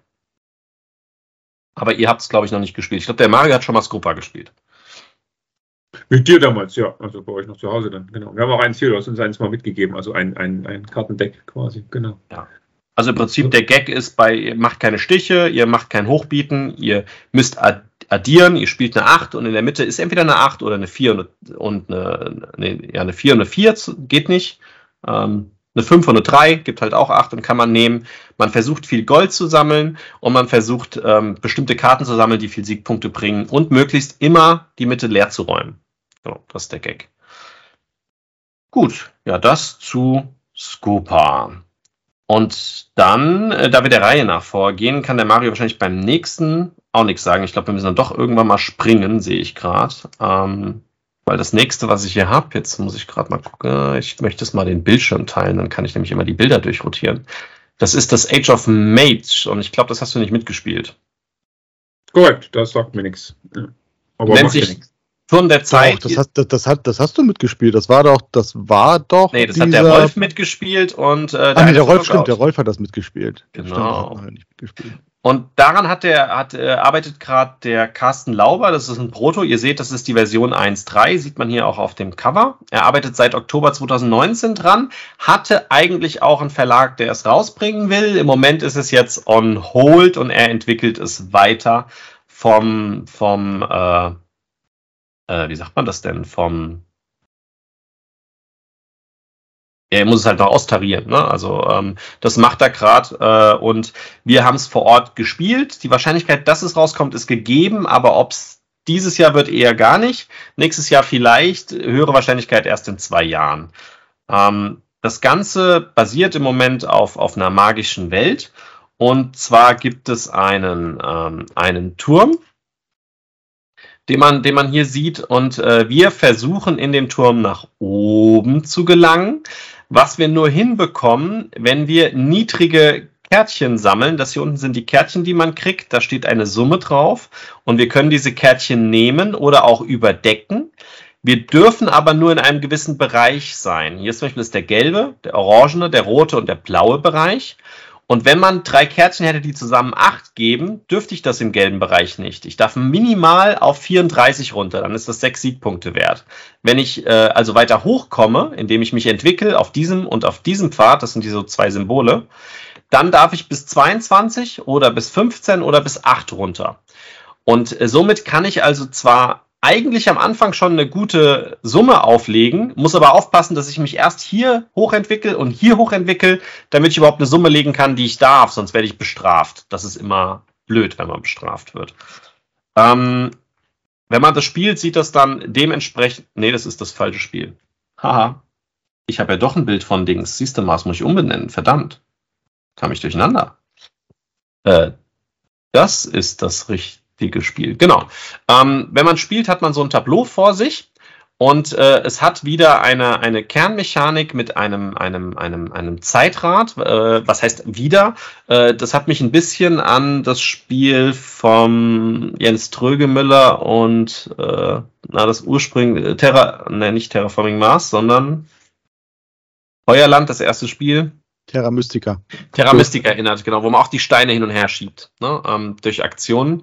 Hat sich ein bisschen dran erinnert, ist aber doch wieder ein Ticken anders da. Man hat sein Zeitrad und man hat hier auch äh, eine Anzahl von Steinen und jedes Mal, wenn man dran ist, muss man, ähm, ich glaube, einen auf jeden Fall runterziehen und dann noch dementsprechend, wie hier die Steine sich entwickelt haben, weil je mehr die hier haben, oder je mehr es da steht, muss ich noch mehr runterziehen. Und das ist meine Lebenszeit, weil wenn die einmal runtergewandert sind, drehe ich das Ganze und verliere ein Leben.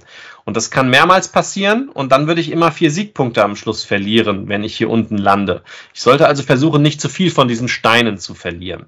Ähm, genau, hier dieses Rondell hier, das zeigt an, dass man immer einen Stein runterschieben muss. Da steht nämlich jetzt eine Eins. Das kann auch schlechter werden, es kann aber auch besser werden. Und die Karten und hier dieses Feuersymbol, ich weiß gar nicht, was das war, aber das, das war, dass das schlecht wird, dass man Zeit verliert. Es werden Würfel gewürfelt, jeder von uns würfelt vier Würfel und die Würfel geben vor, was man tun kann mit verschiedenen Symbolen und die sind wiederum die verschiedenen Aktionen im Spiel. Man kann mit der Zeit auch Würfel hinzugewinnen, die sieht man hier auf dem, auf dem Brett, gibt es auch weitere Würfel zu gewinnen. Ich gucke mal gerade, ob man das aus einer anderen Sichtweise besser sieht. Ja, da sind äh, Würfel.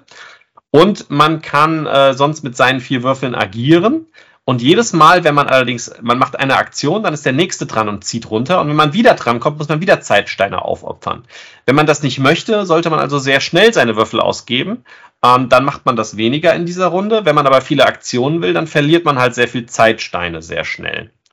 Und die Aktionen waren hier jetzt so dargestellt. Da das jetzt tatsächlich vier bis fünf Wochen da ist, weiß ich mich nicht, ob ich mich noch an alles erinnere. Aber es gab Möglichkeiten. Jetzt muss ich gerade gucken. Äh, vielleicht kann man reinzoomen. Ja, kann man. Ähm, welche Symbole man hat. Man, es gab zum Beispiel das Symbol des Buches. Wenn man ein Buch hat und ein Handsymbol, konnte ich aus der Hand eine Karte ausspielen. Die liegt jetzt gerade hier nicht vor uns. Die Karten haben wiederum Kosten, aber die liegen hier oben. Genau. Da oben stehen die Kosten, das heißt, die muss ich decken können ähm, und ich muss sie aus der Hand dann ausspielen. Ich kann aber auch eine aus der Mitte ausspielen. Dafür muss ich mich aber vorher mit dem Buch als Person dahingelegt haben. Mit einem Buch kann ich mich auf äh, dahinsetzen. Mit zwei Büchern habe ich ein Buch bekommen und äh, das Fragezeichen war irgendwas mit dem Würfel. Ich glaube, ich durfte einen Würfel drehen, wie ich wollte. Siehst du, da bin ich jetzt schon raus. Das weiß ich nicht mehr genau. Aber man, man konnte sich hier hinsetzen äh, mit den Büchern und dann konnte man im nächsten Zug die Einser-Aktion machen und dann hat man das Buch nicht mehr gebraucht, weil man die Karte für sich reserviert hat. Das Problem ist, wenn hier mehrere Leute sich hingesetzt haben, dann musste ich die wiederum bezahlen mit Rohstoffen. Ähm, und das war die Zeit. Und wenn ich die nicht hatte, dann hat das, äh, war das wieder sehr blöd für mich. Ähm, man konnte außerdem auch die Sanduhr einsetzen. Dann konnte man nämlich wieder Zeitsteine von unten nach oben schieben, wenn man eine Sanduhr hat. Bei zweien sogar vier Steine und ich konnte mich verbessern auf dem Tableau.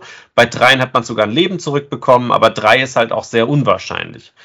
Um sowas zu bekommen, konnte man aber auch einen ähm, Würfel seiner Wahl einstellen, wie man wollte. Das ist hier auf dem Tableau dargestellt. Das hat aber eine sehr wertvolle Ressource gekostet, nämlich ähm, diese grüne hier. Und ich glaube, das war das Nee, warte, wie, wie konnte man. Nee, das, genau, das kostet hier, hier oben steht's. Zwei Zeitsteine runterschieben und eins nach oben gehen. Das heißt, man hat immer einen Schaden, dass man immer einen Zeitstein mehr runternehmen muss. Und dann durfte man einen Würfel in Joker wandeln. Das geht, aber das ist verdammt teuer.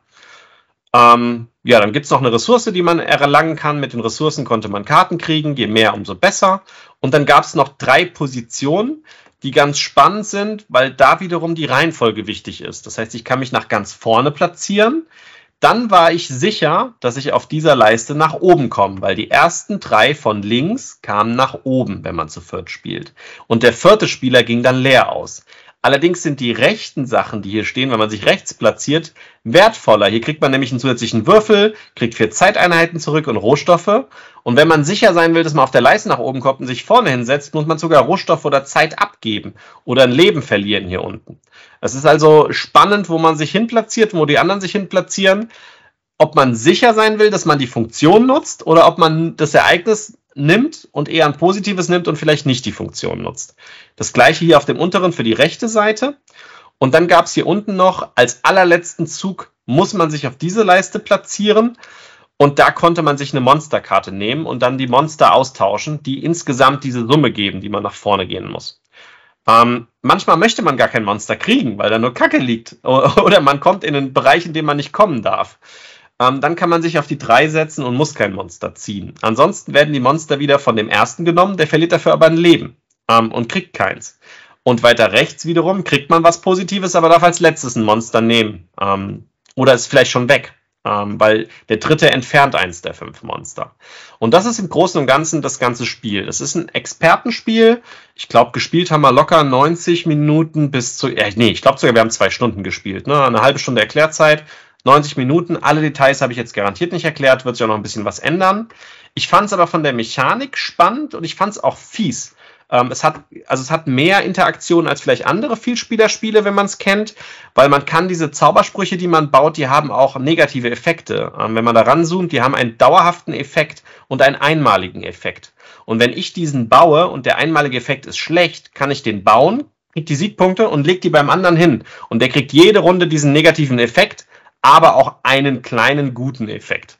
Und damit hat man hier eine Interaktion, man hat eine Interaktion auf diesem Brett, bei diesen Plätzen und man hatte noch eine Interaktion bei den Kärtchen nehmen. Also es ist ordentlich Ärgerfaktor und Interaktion auch in dem Spiel erstaunlich, wie viel du davon noch weißt. Ich hätte deutlich weniger dazu berichten können. Ich weiß aber auf jeden Fall auch, dass mir das recht gut gefallen hat.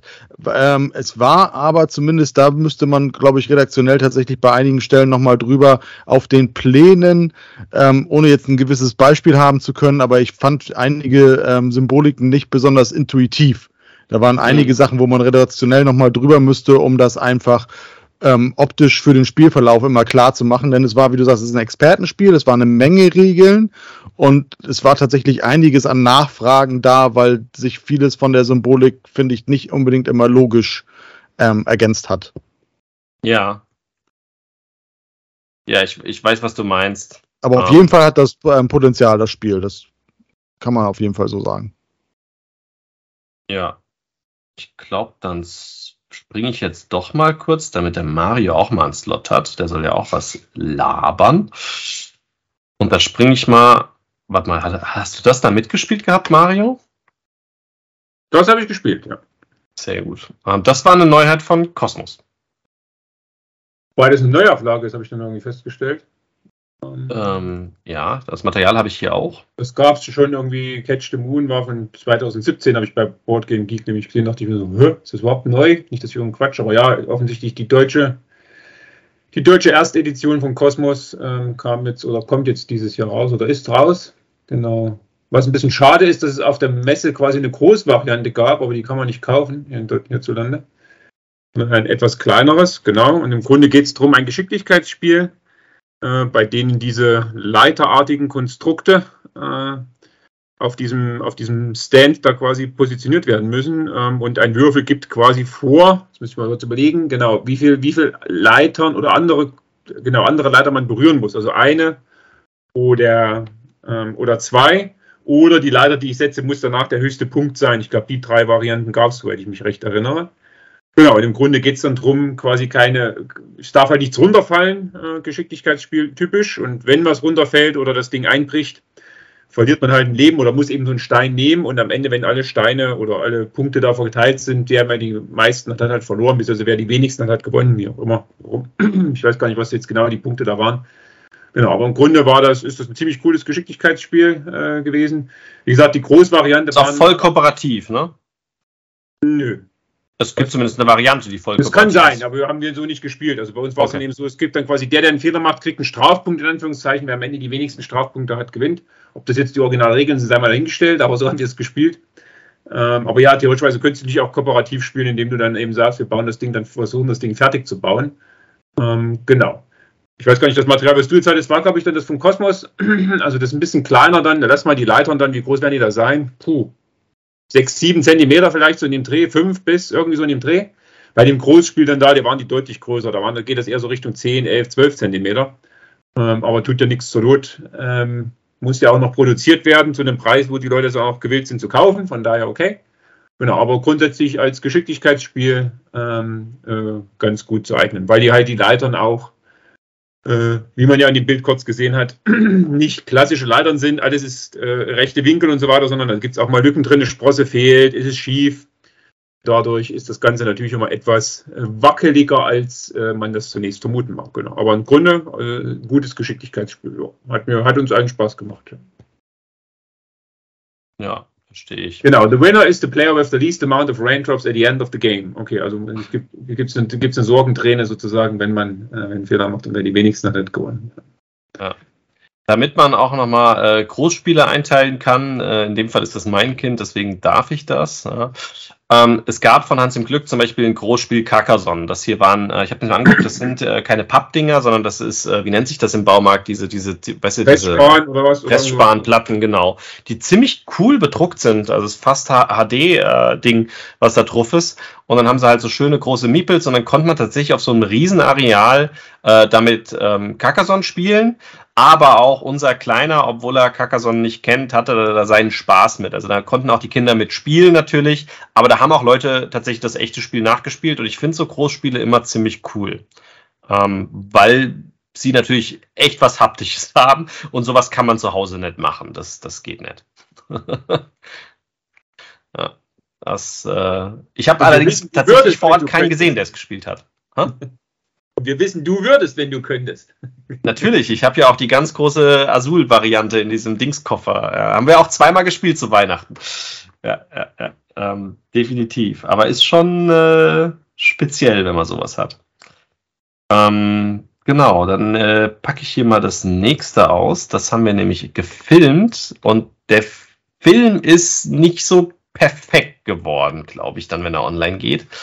Und ich glaube, dazu gibt's online gar nichts. Ich habe nichts gefunden. Das heißt, äh, wenn ihr das jetzt bei uns hört oder seht, ist das das erste Mal. Ähm, das ist, äh, Spiel heißt Karolingi, ist von einem deutschen Autor, vom Sebastian Freudenberg, der glaube ich noch nie was veröffentlicht hat, und vom Christoph Kanzler. Den Christoph Kanzler kennt man, der hat schon öfter mal Familienspiele, ähm, auch mit der Anja ähm, Frede zusammen gemacht. Das ist eine Größe, die man kennt. Ähm, und der Sebastian Freudeberg äh, ist äh, sozusagen, die machen das, machen das in Teamarbeit zusammen. Und das ist im Moment der Prototypenstatus des Covers. Das Ganze soll nicht bei Deepprint Games erscheinen, es war aber an dem Verlagsstand. Warum? Der Verlagsstand Deepprint Games sind ja äh, fünf, nee, sechs, drei, sechs Leute, äh, wozu Peter Eggert und Uli dazugehören. Und Peter Eggert und Uli gründen dieses Jahr einen neuen Verlag oder haben das schon getan, der sich dann nennt Seacoff Games. Und äh, der soll äh, Spiele rausbringen, die eine sehr kleine, ähm, wie sagt man das, äh, eine sehr kleine Käuferschicht haben, Interessenschicht. Das ist witzig, weil der Uli ja Spielworks hat und Spielworks ist ein Verlag, der knapp eine Tausender Auflage immer nur macht weil das Spiele sind, die sehr speziell sind, historisch und er liebt sie, aber er weiß auch, es ist eine sehr spezielle Käuferschicht. Und jetzt reden wir wiederum von äh, denselben Leuten, inklusive Peter Eggert, und sie reden von noch geringeren, also von 500er Auflagen oder sowas. Ähm, und die werden sie auch nur crowdfunden, ob sie überhaupt wissen, dass genug Leute zusammenkommen. Das war so das Konzept des Verlagers, wenn ich es richtig verstanden habe. Und eins der Spiele, die rauskommen soll, ist eins von Peter Eggert selbst, nämlich sein Düner Wattenrennen. Das war das erste Spiel von Eggert Spiele, was damals, glaube ich, vier Stunden gedauert hat. Und er ist dabei, verschiedene Pläne zu machen und die Spielzeit zu dezimieren und das Ganze zu modernisieren. Aber das Karolingi wird wahrscheinlich vorher erscheinen, jetzt so wie es aussieht. Ähm, wir haben hier so ein paar Bilder, das ist der Plan, den man hier sieht. Ähm, und jeder weiß ich jetzt nicht, denkt dran, das ist Prototyp, ne? Äh, aber jeder hat dann so eine Auflage, wo man Plättchen drauflegen kann. Man könnte auch dickere Plättchen nehmen und legt es einfach wie bei äh, Hanabi äh, vor sich. Und das sind die Aktionen, die man hat. Und was man tut, ist, dass man äh, durchspielt die Jahreszeiten. Äh, was haben wir hier? Winter, also Frühling, Sommer, Herbst und Winter werden durchgespielt. Und man legt seine Aktionen hier hin und die werden mit Winter startend durchgeführt. Das heißt, man kann auch bluffen, dafür sind die zwei Xe, dann macht man einfach gar nichts, weil ich glaube, man musste in jeder, ähm, in jeder äh, Jahreszeit zwei Steine legen. Und wenn man blufft, kann man auch zwei Bluffs zusammen oder ein Bluff mit einer eigenen zusammen, dass man halt eine Aktion nicht macht und dann die Aktion hier und dann dort die nächste Aktion macht. Und hier oben ist ein Brett. Das heißt, da geht es wiederum um Mehrheiten und Erobern. Ganz klassisches System. Wenn ich kämpfe, verliere ich eine Einheit, der andere verliert eine Einheit. Das heißt, ich muss immer mindestens eine mehr da haben als der andere, sonst löschen wir uns einfach nur aus. Und wir versuchen hier Mehrheiten zu bilden und uns da zu bewegen. Das heißt, eine der Aktionen, ich weiß gar nicht, ob ich so nah rankomme, war bewegen. Ich weiß ehrlich gesagt nicht mehr welche. Ich glaube, die hier mit dem Pferd. Eine war kämpfen. Ähm, eine war, dass ich Einheiten irgendwo hin platzieren darf. Eine war, dass ich Karten ausspielen darf. Weil auch Karten ähm, ähm, hier in der äh, gezogen werden und hier landen und die Karten wiederum de, äh, definieren, wenn Siegpunkte gegeben werden, werden nur die Gebiete gewertet, die hier auch als Karte anliegen. Wenn da also keine Karten liegen, ich habe aber die Mehrheit, bringt mir das gar nicht so viel. Und das macht man über mehrere Zeitalter als Grundspiel. Und es gibt aber auch zwei, drei fiese Erweiterungen, ähm, die dann nochmal mehr Interaktion etc. reinbringen. Das Ganze in Kürze ist ungefähr das Spiel. Ähm, da ändert sich natürlich auch teilweise noch was dran. Ähm, hier seht ihr die Einheiten, die man auf seinem Brett hat. Die hat man am Anfang nicht alle. Man muss die dann auch erstmal rekrutieren, bevor man sie aufs Brett spielen kann. Ich weiß aber jetzt ehrlich gesagt nicht, was das, welche der ist. Und man gibt, es gibt auch Frieden. Das ist eine Sonderregel. Mit Frieden kann man definitiv auch gewinnen. Es ist nicht zwangsläufig ein Kriegsspiel, sondern wenn es, den, man, der Frieden verkündet wird und wird eingehalten, dann darf man, dann hat man gewonnen. Aber die darf man erst spielen, wenn eine gewisse Einheitenzahl auf dem Brett ist. Und das Friedending muss ich erst entwickeln. Ich glaube, ich musste mich erst zwei, dreimal entwickeln, bevor ich die Taube überhaupt in die Hand kriege. Das ist also auch eine Möglichkeit, das Spiel zu gewinnen. Das klingt alles sehr nach dem alten Spiel Diplomacy so ein bisschen, mit noch neuen Mechaniken und es hat eine Spielzeit, weißt du das noch, Matthias? Das war auch länger, ich glaube vier Stunden, ne? Ich meine mich jetzt zu, irgendwas zwischen drei bis vier Stunden irgendwie zu erinnern. Irgendwie kann das sein, dass das irgendwie so 45 oder 60 Minuten ah, pro Person waren, irgendwie so. Ja, weil da hat ja die Zeitleiste, ne, da stellst du den einen hin und der, die Zeit geht immer weiter voran. Ähm, genau, das ist so in Kürze das Spiel. Wir haben es nicht gespielt, das heißt, genauer erklären kann ich es tatsächlich nicht.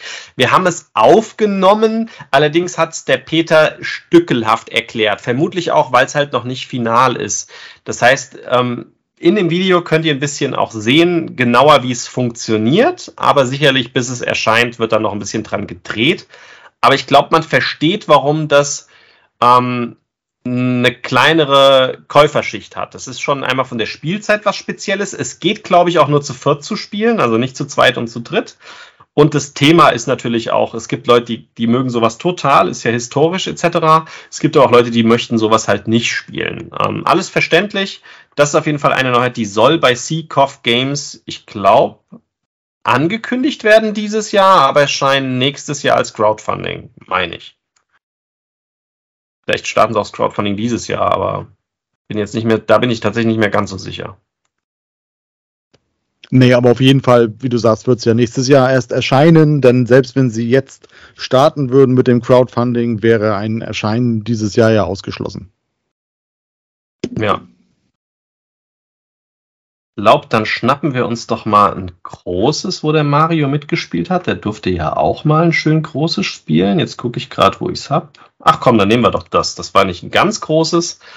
Aber ähm, das haben wir nämlich zu, zu zusammen gespielt, meine ich, ziemlich sicher. Ähm, das wäre dieses hier.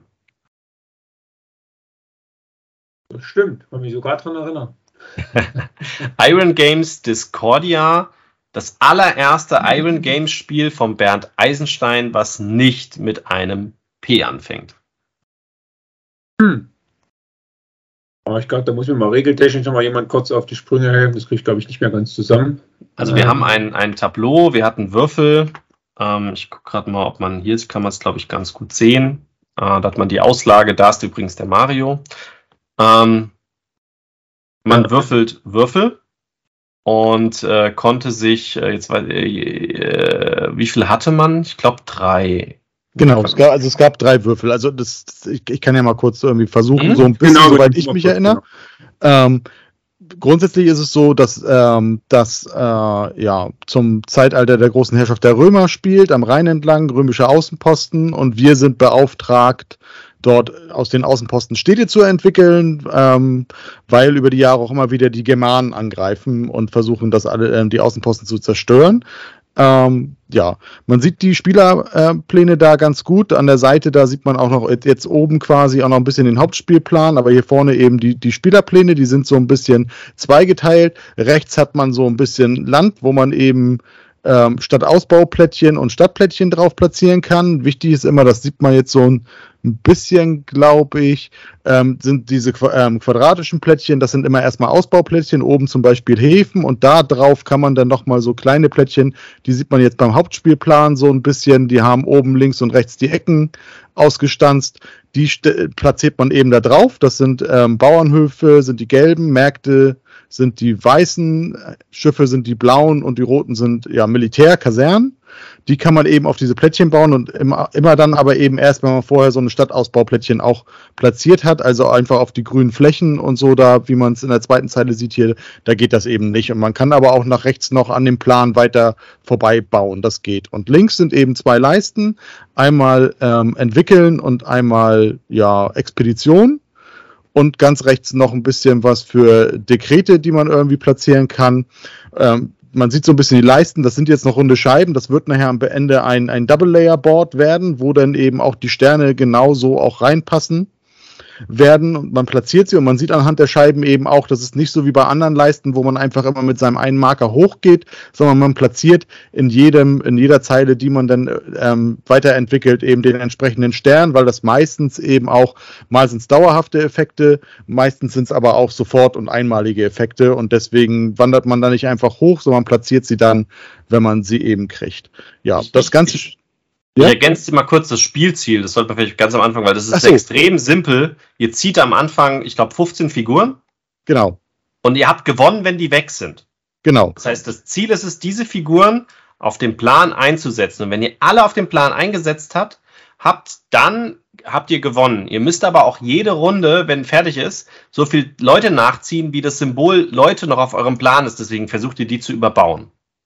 Genau, deswegen den Plättchen eigentlich überhaupt. Genau, am Anfang ziehst du 15 und das endet eben, wenn einer es schafft, in einer Runde ähm, keine mehr zu haben, diese 15, äh, die, oder nach vier Jahren, wobei jedes Jahr fünf ähm, Jahreszeiten hat.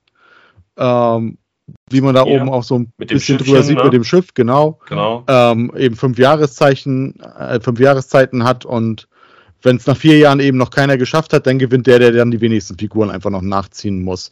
Auf dem Spielertableau hast du ja schon ein bisschen gesehen, die Figur mit diesem gelben Säckchen. Das sind, also wenn du nochmal runter gehst, tatsächlich. Gelbes Säckchen? Okay, warte. Ähm, nee, dann nochmal zurück auf die Spielertableaus. Äh, warte, warte, warte, warte. Ich habe ja hier genug. Warte, jetzt, welches Bild war es denn? Äh, jetzt komme ich durcheinander. Das große einfach, wo du die ganze. Ja, ja, ja, ja. Warte, jetzt habe ich zu viel offen. Das war das da, was das? Nee. Mhm. Warte, das ist das gleiche. Verdammt. Ich finde es gleich. Da ist es. Okay. Da ist es, genau. Wenn du da noch ein bisschen ran scrollst, dann siehst du eben auf einigen Feldern diese Figur mit dem, mit, ähm, Ja, gelbes Säckchen, ja doch, gelbes Säckchen ist ja da. Also zum Beispiel in der gelben Zeile, Zeile auf dem zweiten Feld, ne, eine graue Figur mit einem gelben Säckchen. Das sind diese ganzen Felder, von denen es mehrere auf dem Tableau gibt, wie man sieht. Ah, und das, die, die legen eben zum einen erstmal fest, wie viel man am Ende der, am, äh, also am, zur neuen Runde dann nachziehen muss. Wobei das noch ein bisschen ergänzt wird dadurch durch diese leeren Felder, also die nicht besetzten Felder auf den Stadtplättchen, die man hat. Da sieht man jetzt auch eins mit zwei gelben und eins mit einem gelben und einem grauen. Also jede Figur, die da nicht platziert ist, kommt da noch dazu dazu und ganz unten ist die Aquäduktleiste, die zieht im Zweifel eben, je nachdem, wie weit man fortgeschritten ist, noch ein paar Männchen dann wieder ab. Wenn man sich also entwickelt, Aquädukt zieht man weniger Plättchen genau. nach und je mehr man überbaut mit dem Plättchen, umso weniger zieht man nach. Genau. genau. Man wird aber auch bestraft, wenn hier am Ende der Runde nach der fünften Jahreszeit Felder frei bleiben, obwohl man die hätte wieder einsetzen müssen, muss man die auch leider nachziehen. Das genau, die kommen, die kommen dazu, genau. Also die Felder, die nicht besetzt sind und die ähm, ja, Felder, auf die schon aufgedruckt sind auf dem Plan, minus der Aquäduktleiste quasi. Das ist das, was man nachziehen muss. Und man hat ja vielleicht auch noch Figuren von der Vorrunde. Das heißt, man bekommt am Anfang hat man deutlich mehr Figuren als die 15 wahrscheinlich nach der ersten Runde und versucht dann aber immer weniger zu werden. So, wenn man um, Wollte ich mal kurz noch zum ja. Hauptbrett switchen, weil das macht vielleicht noch Sinn, dass man da erklärt, wie die, wie die Hauptmechanik funktioniert. War da welche, das war, glaube ich, auch, wo sieht man das? Da wäre es aber eben gerade sogar gewesen beim Bild davor. Okay, und da ist so, da genau, da, da ist der Hauptplan, genau. Also am Anfang einer Runde würfelt ähm, eine Person, in der ersten Runde ist es ähm, die startende Person, die würfelt halt mit den drei Würfeln, gibt gelb, blau und rot und mhm. platziert die da auf dem jeweiligen Hauptfeldplaten bei der passenden Spalte. Und unten sind eben die sechs Aktionsplättchen. Ich meine, es gibt auch nur die sechs, aber die können eben immer an, in einer anderen Reihenfolge dann. Pro Spiel, gelten für die genau. ganze Partie, genau. Ja. Genau. Die erste Person, die nimmt auch einen der drei Würfel dann zu sich und hat den dann auch gebunkert mit der Farbe und der Zahl. Und die anderen, alle anderen Mitspielenden können aus den beiden verbliebenen Würfeln dann sozusagen wählen. Und da gibt es dann grundsätzlich Hauptaktion und no Nebenaktion. Und eine Hauptaktion kann zum Beispiel sein, wenn man schon so ein, so ein Ausbauplättchen entsprechend hat, dann eben unter dem Plan liegen ja diese ganzen Stadtplättchen in Weiß, Gelb, Blau und Rot, die dann eben darauf zu platzieren. Oder man macht vorher so ein quadratisches Stadtausbauplättchen, was man sich holt. Oder man kann, glaube ich, das ist die ja, die Aktion, die man halt immer machen kann, sich eben schon mal zwei Sterne holen, weil auf diesen Leisten kann man eben auch nur sich weiterentwickeln, wenn man die Sterne tatsächlich in Form von Scheiben, also in, von, von, von Markern dann auch hat. Ähm, dann, man kann sich entwickeln, das geht nur mit einer 5 oder mit einer 6. Und wenn man genau, dann kannst du dich auf die Leiste, dann kommst du eben auf diese Entwicklungsleiste hoch, genau. Das ist mit einer 5 oder 6. Und wenn du es aber nachher geschafft hast, ähm, da auf der Leiste, glaube ich, das erste oder zweite Feld zu erreichen, dann, dann kann die 5, vorher muss es eine 6 sein. Man kann und hier bei den 2, 3, 4 in dem Fall könnte man immer einen Untergrund bauen und man kann auch immer der Plättchen nehmen stattdessen. Genau, das um, war das, was ich mit Plättchen sagte. Und du kannst, das ist dieses, das ist das Zeichen mit dem Pfeil drauf, du kannst genau. eben Figuren platzieren. Die da, ja. Mhm. Genau, wobei dann eben auch das entsprechende Plättchen die Farbe dann äh, ausgibt, die man machen kann.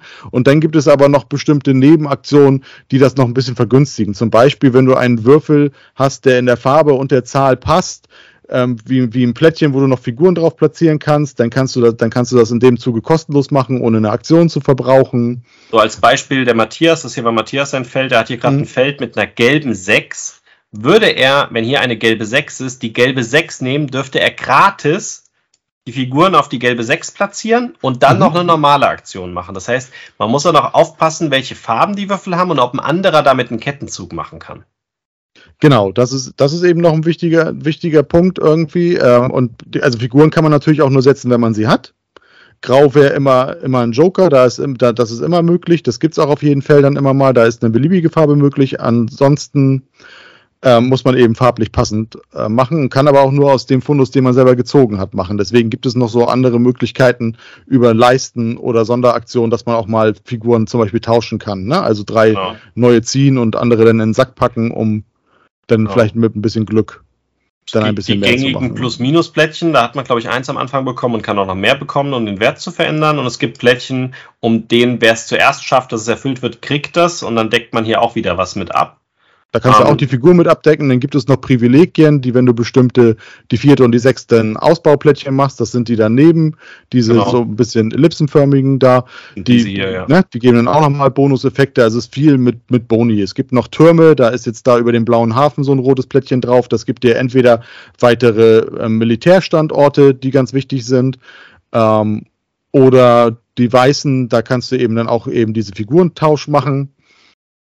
Genau, und dann wandert es über die Jahreszeiten, wandert das Schiff immer weiter und dann decken wir da oben eben auch diese Germanenplättchen aus. Das erste Plättchen hat immer eine gewisse Stärke der Germanen und einen Malus, den man bekommt, wenn man nichts abwehren kann. Das zweite Plättchen, was man dann nach der vierten Jahreszeit aufdeckt, hat dann immer einen Bonus, den man bekommt, wenn man es abwehren kann, aber auch nochmal eine Stärke. Das heißt, man weiß am Anfang noch nicht, welche Stärke die ähm, Germanen dann am Ende haben. Und das macht man, entwickelt man eben am Ende mit den roten Figuren, die man dann am, entwickelt genau, hat. Wenn ich, ne? wenn ich eins voll habe mit einer Figur, dann ist es genau, eine sie müssen Stärke. voll sein. Wenn das hier voll ist mit zwei Figuren, ist es zwei Stärke und es gibt auch Plättchen, die haben eine fertige Stärke. Ich glaube, da hatte ich eins hier mit eins. Genau, da kann man versuchen zu kämpfen. Ich habe es nicht einmal geschafft, aber der Mario hat es, glaube ich, relativ oft geschafft, gegen beide zu kämpfen. Oder der, Wichtig ist eben, dass die Plättchen immer voll sein müssen. Ne? Das heißt, hast du irgendwie Platz für vier Figuren auf dem Plättchen, so wie vorne äh, rechts bei mir auf dem einen ähm, Militärpunkt, dann ist das zwar gut, aber wenn da eben nur eine Figur draufsteht, dann ist das trotzdem Stärke null. Ne? Und auch wenn drei Figuren draufstehen, es müssen dann wirklich die vier Figuren draufstehen. Das wird dann eben jede Runde, also jedes Jahr dann auch noch einmal gemacht, bis zu viermal dann tatsächlich. Ähm, ich glaube, das sind so im Großen und Ganzen die Kernmechanismen. Genau. Wie gesagt, spielt man über maximal vier Jahre, jeweils fünf Züge, die man, die man hat. Ähm, gewürfelt wird immer reihum, sodass in einer Runde auch jeder mindestens einmal dann tatsächlich der Erste ist, der dann auch einen Würfel nehmen kann. Bei jedem Jahr wird dann geguckt, wer hat die meisten Figuren nach dem ersten Jahr noch und der wird dann neuer Startspieler und ist der Erste. Und wenn man fünf Jahreszeiten spielt, bei vier Spielern eben auch der Einzige, der dann zweimal tatsächlich dann den Würfel nehmen kann und die Auswahl dann somit reduziert. Ja, das, das vielleicht zu den Mechanismen. Also es ist auch wieder ein, äh, ein Kennerspiel, hätte ich jetzt gesagt. Das ist kein Expertenspiel, aber ihr merkt durch die vielen Regeln und Zusammenhänge Expertenspiel, äh, Kennerspiel. Und tatsächlich muss ich ja sagen, irgendwie von dem Wochenende tatsächlich mein persönliches Highlight. Ne? Also das haben wir, ähm, glaube ich, auch fast alle so gesehen und zumindest irgendwie ähm, ja, Bernd schon gesagt, dass das eine wirklich gute Produktion ist, die er da irgendwie hat. Also ich drücke ihm da sehr die Daumen, würde mich für so einen kleinen Verlag sehr freuen, wenn das ein bisschen mehr Beachtung kenn, äh, erhalten würde, weil ich fand das wirklich richtig, richtig rund und richtig, richtig klasse und wird eben, ja, ich weiß nicht, ob es vielleicht sogar schon im Spätsommer, aber spätestens zur Spiel im, im Anfang Oktober sollte es dann auch erhältlich sein. Ich hatte es ja im Video dann schon erwähnt, äh, was halt jetzt, ich meine, es klingt jetzt wieder nach vielen Regeln, aber als wir dann mal drin waren, durch die klare Symbolik tatsächlich ähm, und, und die Züge sind halt auch nicht so lang. Ja? Also ich meine, das ist dann überschaubar, was man macht immer. Ähm, weil man hat ja dann im Grunde, wenn man nicht, wenn man nicht der Zugspieler ist, die zwei Würfel da zur Auswahl. Und dann kann man ja mal ganz gut gucken, was einem von den Zweien dann noch passt, weil man sich da dann nicht mehr beeinflusst. Das heißt, auch da dauert es nicht ewig sozusagen. Und so war jede Runde für sich in sich gekapselt immer sehr kompakt tatsächlich. Ähm, und wenn man einmal die ganze Symbolik verstanden hat und die Zusammenhänge, dann sind wir da relativ zügig durchgekommen tatsächlich. Ähm, und es fühlte sich dann auch, äh, also der Spannungsbogen war dann auch gut. Eben drum, um die Prämisse, dann diese Leute da los oder die Männchen da loszuwerden. Ähm, ich glaube, wir haben es tatsächlich, aber keiner hat es geschafft. Wir waren dann nur, wer, wer hatte am wenigsten und dann irgendwie noch so ein Tiebreaker gab es aus irgendwelchen Gründen noch. Ähm, ich weiß gar nicht mehr genau, aber äh, im Prinzip äh, haben wir es nicht geschafft, es auf Null runterzubringen, aber nah genug ran, so ungefähr, weil dann die vier Jahre dann einfach rum waren. Aber, ich glaube, wir hatten das wichtige Ziel geschafft. Ähm, du und ich waren beide Gewinner und äh, Matthias hat verloren. Ich glaube, das war Ja, das genau. Geht Ziel. nicht darum, genau. Okay, alles. ja. Nein, aber ähm, ähm, zusammenfassend quasi sehr kurzweilig ähm, und, und schön verzahnte Mechanismen. Äh, genau, also das hat, das hat schon, schon sehr gut funktioniert. Mal gucken, wie es dann ausschaut, wenn es fertig produziert ist. Ähm, aber wie gesagt, er hat schon erwähnt, dass es dann quasi so ein, so ein äh, bisschen erhöht ist, dass man die Sachen da reinstecken kann sozusagen und dass die anderen Plättchen neben dran kommen in den Baugrund und in, in den Gebäuden dann. Äh, dann bin ich mal gespannt. Aber ja, ansonsten gut, schon gut austariert gewesen, tatsächlich, ja. Also ich würde auch unterschreiben, es war eins meiner absoluten Highlights. Es ist mit das beste Iron Games Spiel, was ich bisher spielen konnte. Ich mag das mit den Plättchenlegen sehr, wo mir jetzt wieder der Name nicht einfällt, äh, mit dem Vulkan, ähm, wo alles untergeht. Äh, Pinepolopolis oder so. Ähm, aber tatsächlich, äh, das hier hat mir jetzt extrem gut gefallen und trifft genauso die Scheibe. Es dürfte nicht noch komplexer sein, es dürfte nicht noch leichter sein. Es ist, glaube ich, genau richtig für Leute, die schon Spiele kennen. Also für Leute, die noch nie so ein Spiel gespielt haben, die sind überfordert, ganz sicherlich. Und es gibt keine Einstiegsvariante, wenn ich das richtig verstanden habe.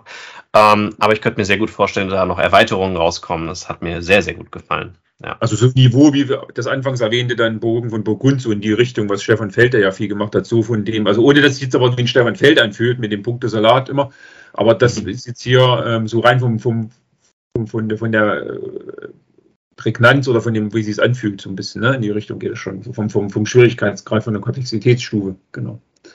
Ja, ja, definitiv. Ähm, dann nehme ich noch mal ein leichteres von Mario, damit er leichter reinkommt. Er war ja bei den Kinderspielen auch oft dabei. Da warst du auch dabei, oder? Da habe ich zumindest den Kindern die Regeln erklärt, genau. Das ist auch noch so. Vielleicht sollten wir solche Podcasts nicht nach einem, nach einem Saufwochenende machen. Das ist keine gute Idee. So sieht das Ganze aus. Ist ein Spiel wieder von drei Magier und hat Fledermäuse im Einsatz, die, glaube ich, so Griffe waren, mit denen man irgendwie da unten so eine Art Minigolf spielt. Genau. Ähm, Im Grunde sind dann unten im, äh, im, im Tableau quasi so Grabsteine äh, versteckt oder, oder Plättchen halt, die diese Grabsteine darstellen und dann versucht man diese Knoblauchzehen da quasi mit den Fledermäusen oben da so hinzujonglieren auf diese eben jene Grabsteine. Auch das Ziel an sich gab ähm, dieser Würfel, den man am Vordergrund auf dem Bild sieht, vor. Also da gibt es dann eben drei oder vier verschiedene Bereiche. Ähm, und je nachdem, was ich halt würfle, muss ich den, die Knoblauchzehe sozusagen dann auf diesen, auf dieses, auf diesen Grabstein dann drauf jonglieren. Ähm, und dann ist irgendwann, die, das Ganze geht auf Zeit, also läuft eine Sanduhr nebenbei. Ähm, und wenn man dann eben, wenn die Sanduhr abgelaufen ist, äh, deckt man diese, deckt man diese Grabsteine eben auf, da sind dann Vampire drunter und die geben einem entsprechend dann am Ende dann irgendwie Punkte. Ähm, es gab noch irgendwie einen Mechanismus. Zeit, also eine Sanduhr läuft. Ne? Genau, ähm, dass man äh, Plättchen eventuell auch wieder verliert, abhängig davon, was ein anderer würfelt oder eben äh, sich erspielt hat. Ähm, das war dann immer diese Königin da unten oder die Vampirkönig, irgendwie sowas war das. Ähm, so ein bisschen den Ärgerfaktor ähm, im Sinne von, wer die hat, ist besser dran, wer sie nicht hat, oder dann kann halt bestohlen werden, so ungefähr hat jetzt aber nicht so den mega Einfluss gehabt. Es kann natürlich mal hier und da kneifen, aber die Partien sind Kinderspiel üblich, dauern ja jetzt auch keine zwei Stunden, wo man sich dann ärgert, oh, jetzt hat ein Würfelwurf entschieden, sondern das war nicht eine Sache von, lass mich lügen, Viertelstunde vielleicht. Ähm, aber ja, ist ganz nett, passt gut zu den drei Magiern, also vom, vom, von der Aufmachung her finde ich immer ganz nett mit solchen, also der haptische Mehrwert sozusagen durch den Aufbau oben und diese, die Fledermäuse, mit denen man da rummacht. Und ja, die Kinder haben das ganz gut hingekriegt. Also so eine Mann mit acht logischerweise ein bisschen besser als, äh, als äh, die, die Töchter, die fünf und vier sind. Da war es ein bisschen komplizierter, aber mit ein bisschen Hilfe und Erklären äh, war das schon ganz gut, wo sie es dann noch hingekriegt haben. Ne? Genau. Aber ja, funktioniert gut. Ähm, Geschicklichkeitsspiel quasi für, für Kinder. Ja, ich gucke gerade mal, für was es ausgeschrieben ist vom Alter, weil die Berner meinte auch, es ist ab fünf. Und die das Feedback vom Erik verstehe ich, ne, aber ähm, meine Frau meinte, dass es für ab fünf schon ziemlich schwer ist, innerhalb der Zeit das hinzubekommen. Also es gibt sicherlich genug Kinder, die es ab fünf noch nicht spielen können, ab sechs, sieben schon eher. Sie findet das fünf zu niedrig, weil dieser Zeitdruck äh, zu erstens, heftig wohl ist. Ja, erstens das und zweitens gegebenenfalls die Armlänge. Weil du musst ja sozusagen von, also von oben da dran greifen. Ja. Du hast ja auf dem Bild gerade gesehen, das ist jetzt hier kein, das ist ja nicht nur fünf Zentimeter hoch, dieser Aufbau. Also diese Dinger, diese, diese Fledermäuse da mit dem Gestänge, das ist schon so, so Vampirella, ja nicht, ach Quatsch, Vampirella, Spinderella äh, mäßig so von der Aufbau, so ähnlich ist das auch. Und da musst du ja auch oben dann da drauf rumhantieren. Also abhängig von der Größe des Tisches und der Armlänge kann das tatsächlich dann mit fünf schon noch ein bisschen knapp sein. Da muss man ein bisschen aufpassen, ansonsten schiebt man es halt hin. Aber ja, ähm, jedenfalls eher ein bisschen älter, aber von den eigentlichen Regeln her auf keinen Fall. Also das geht schon. Das ist ja einfach nur würfeln und dann gibt es halt eine Katze drauf, dann geh halt in den Katzenbereich und such dir dann da den Grabstein daraus, den du willst, und dann, oder den Grabstein mit der Katze und, und schieb dich dann dahin oder sowas. Ähm, ob man es dann hinkriegt, sei mal dahingestellt, aber das geht schon. Ja. Okay. Dann haben wir unter anderem auch viel bei Asmodee gedreht. Die hatten einige ihrer Neuheiten da, die ähm, rausgekommen sind äh, nach der Spielessen oder sogar teilweise noch auf oder halt zwischen Essen und Herne. Und äh, da habe ich hier das Caesars Empire, das haben wir auch aufgenommen. Das ist ja sozusagen ein, ein offizielles Asterix-Lizenzspiel, was bei Asmodee dann auch rausgekommen ist in Deutsch. Ähm, das haben wir gedreht, aber nicht gespielt. Und haben ähm, mal gezeigt, wie es funktioniert. Im Prinzip ist es ein Verbindungsspiel, was man hier ähm, auf dem Spielplan spielt. Und man versucht, die Plättchen zu bekommen, ähm, die man, wenn eine Verbindung da ist, dann wegnehmen kann. Ich überlege gerade, wie man so eine Verbindung gebaut hat. Da bin ich mir gerade nicht sicher. Man konnte, konnte man immer nur eine bauen. Das weiß ich jetzt gerade aus dem Kopf nicht. Ich weiß, dass da Plättchen drin sind, die man, die man abgreifen kann, wie man hier sieht, diese, diese die Symbole und auch kleine ähm, ähm, ähm, Coins.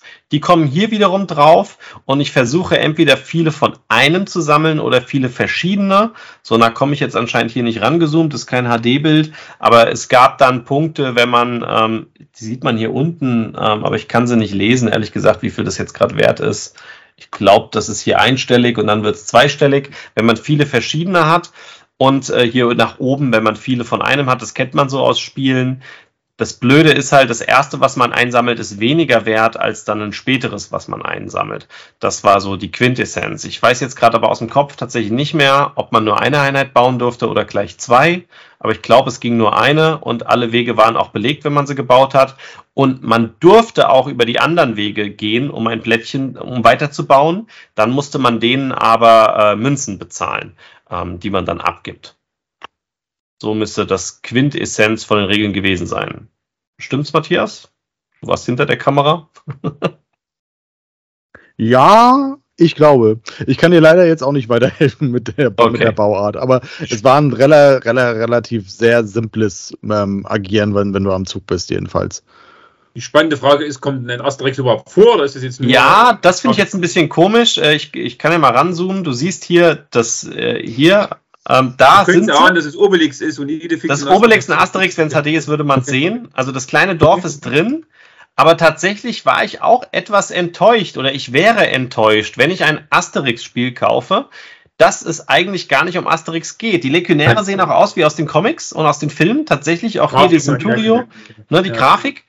Ähm, was mir dann gesagt worden ist, ja, aber es ist ja kein Asterix-Spiel, steht hier nur unten links. Es ist ja ein Caesars Empire, das ist halt der Caesar aus Asterix, um den es geht. Ah, okay, gut. Ähm, das war so das Argument. Ähm, hätte mich jetzt aber initial, wenn es mir einer pitchen würde, aber es wäre halt der falsche Pitch, ähm, Asterix-Spiel wäre ich auch enttäuscht. Ja, aber da geht es doch gar nicht um Römer kloppen und so, sondern es geht um Verbindungslinien bauen und man hat halt Tableaus, wo die Grafiken von Asterix sind. That's it. Ja ist, wenn man es äh, ganz minimal zusammenfassen will, ein sehr, sehr einfaches Zug um Zug. Weil man ja keine Sets sammeln muss, um Strecken zu bauen, sondern man kann die Strecken immer bauen. Ja. Okay. Gut, dann haben unsere Kinder wieder was gespielt. Ich glaube mit Niki und Bernhard zusammen. Da war ich jetzt nicht, ob der Mario dabei war. Das war das Isle of Cats. Nee, da war ich da. Haben wir noch wahrscheinlich gerade bei Iron Games gespielt oder bei Strohmann. Das ist von Skellig Games, das haben wir euch auch schon mal als Video vorgestellt. Da hat man hier so einen Plan, kann äh, Puzzle-Elemente aus der Mitte nehmen und es gibt ganz viele Karten, die Effekte haben, Sachen ändern, Punkte bringen und dann muss man dementsprechend halt bauen, Karten speichern und etc. pp. Da gibt es ein Video von uns zu oder auch zwei, glaube ich sogar. Äh, und die haben die Familienvariante vor Ort gespielt ähm, mit den Kleinen, da weiß ich jetzt allerdings tatsächlich nicht das Feedback, ob die Kinder das eher gut fanden oder nicht. Ähm, das weiß ich jetzt tatsächlich nicht. Ähm, von uns gesehen, ich verstehe, warum Leute das gut finden. Mir ist es aber durch die Karten zu kompliziert zu handeln. Ich spiele dann lieber ein Patchwork etc. Das dasselbe Puzzle-Erlebnis hat, aber weniger Handling und durch das weniger Handling besser ist in meinen Augen. Ähm, aber es gibt da ja eine große Fangemeinde und sicher Erweiterungen zu. Aber ja, kann, kann ich mich nur anschließen. Es ist irgendwie der Versuch, aus einem grundsätzlich recht simplen Puzzlespiel irgendwie was Komplexes zu machen und diese Karten ja, bringen da irgendwie ein Element ins Spiel rein, die mir tatsächlich irgendwie den Spaß eher nehmen, als sie ihn irgendwie steigern. Aber wir scheinen da beide verhältnismäßig äh, allein mit unserer Meinung zu sein, denn das Spiel kam ja zumindest in der breiten Masse sehr gut an. Ihr seid einfach keine Katzenmenschen, offensichtlich. Ja, also, die, also diese, diese, Katzen, diese Katzen sehen auch ein bisschen absurd aus aus diesen Puzzleteilen, weil die ja quasi immer das komplette Puzzleteil sind. Also genau, die, die legst du ja auch über Kopf und so, also in ja. Länge gezogen. Das, das macht es vielleicht nicht besser. Also ich, das Familienspiel habe ich mit, mit Berner angespielt und ich fand als Erwachsener da überhaupt keinen Reiz. Mit Kindern hätte ich es gerne mal live erlebt, weil es dann halt einfacher ist. Du spielst einfach ohne die Karten und nur mit Füllen. Ähm, und ich, das Problem bei uns ist halt auch immer, wir kennen halt viele Spiele. Ne? Mario ja auch, Matthias auch. Und leider, ich kriege das nie aus meinem Schädel raus. Ich vergleiche es natürlich auch immer mit anderen vergleichbaren Spielen. Das ist ja auch, wenn man so sieht, unser Hobby, unser Job. Ne? Ähm, und da finde ich, es gibt halt viel mehr bessere, die weniger Handling haben. Und variabler vielleicht sogar sind, ohne diese ganzen Karten trotzdem. Ne? Aber es gibt eine Fangemeinde dafür, definitiv, ja. Ähm, so, das folgende muss der Mario gespielt haben, weil ich habe ihm auf den, ich habe ihm auf dem Bild drauf, dass das Spiel. Oh nein. erwischt, erwischt. Ah, Photoshop. Photoshop-Lügen, so sieht's aus. Ähm, da, das bist du, glaube ich, hier rechts, weil das ist die Ayana, das müsste Erik sein. Ah, und das ja. da habt ihr gespielt. Na, das ist das äh, Exacto, Exacto, wenn ich das genau. richtig erkenne. Genau. Ein, also äh, das hier ist das Cover. Ne? Genau. Die Kinderspiel-Neuheit, also gehe ich von aus, Neuheit. Ja. 2022, genau. Vom Nürnberger Spielkartenverlag.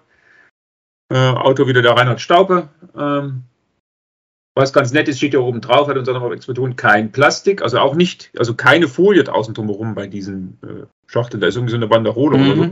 Das haben die jetzt angefangen. Abacus macht es, glaube ich, auch und noch irgendein Verlag, noch drei Verlage. Also ja. tatsächlich ähm, auch in der Branche ähm, der richtige Weg, um den ganzen mal äh, der Lage mal Herr zu werden mit unseren Mühlbergen. Genau, aber worum geht es im Spiel? Ähm, es gibt dort, boah, ist wieder die Frage, wie materialtechnisch, sind so große Karten, man sieht es auf dem Bild hier genau. Die haben Löcher. Genau, die sind da, also das ist ein bisschen dicker, ist keine normale Karte, sondern schon äh, wie bei, wie heißt das andere von denen, das lag da hinten irgendwo auch um das Kipolino so in die Richtung von der Stärke, mhm. wo man diese Karten so stapelt. Ähm, genau, und da gibt es halt farbige Kreise drauf und zwei Löcher immer auf diesen, äh, auf diesen Karten. Und im Grunde geht es darum, quasi dann eine Karte zu nehmen und ähm, den Abstand der Löcher abzuschätzen und zu deuten, wo, also welche beiden Kreise deckt das denn genau ab? Also nicht hier zum Beispiel von Lila genau. und Blau die Karte mit der Rückseite und dann muss man wissen, wie weit sind die voneinander entfernt. Ja, also ein Schätzspiel sozusagen. Also man schätzt quasi, ohne dass man es auflegt, sozusagen den Abstand von diesen beiden Löchern und überlegt dann, welche von den farbigen Kreisen auf der Karte, die halt zu oberst auf dem Stapel liegt, ähm, quasi wie die, also welche von denen es denn dann sind.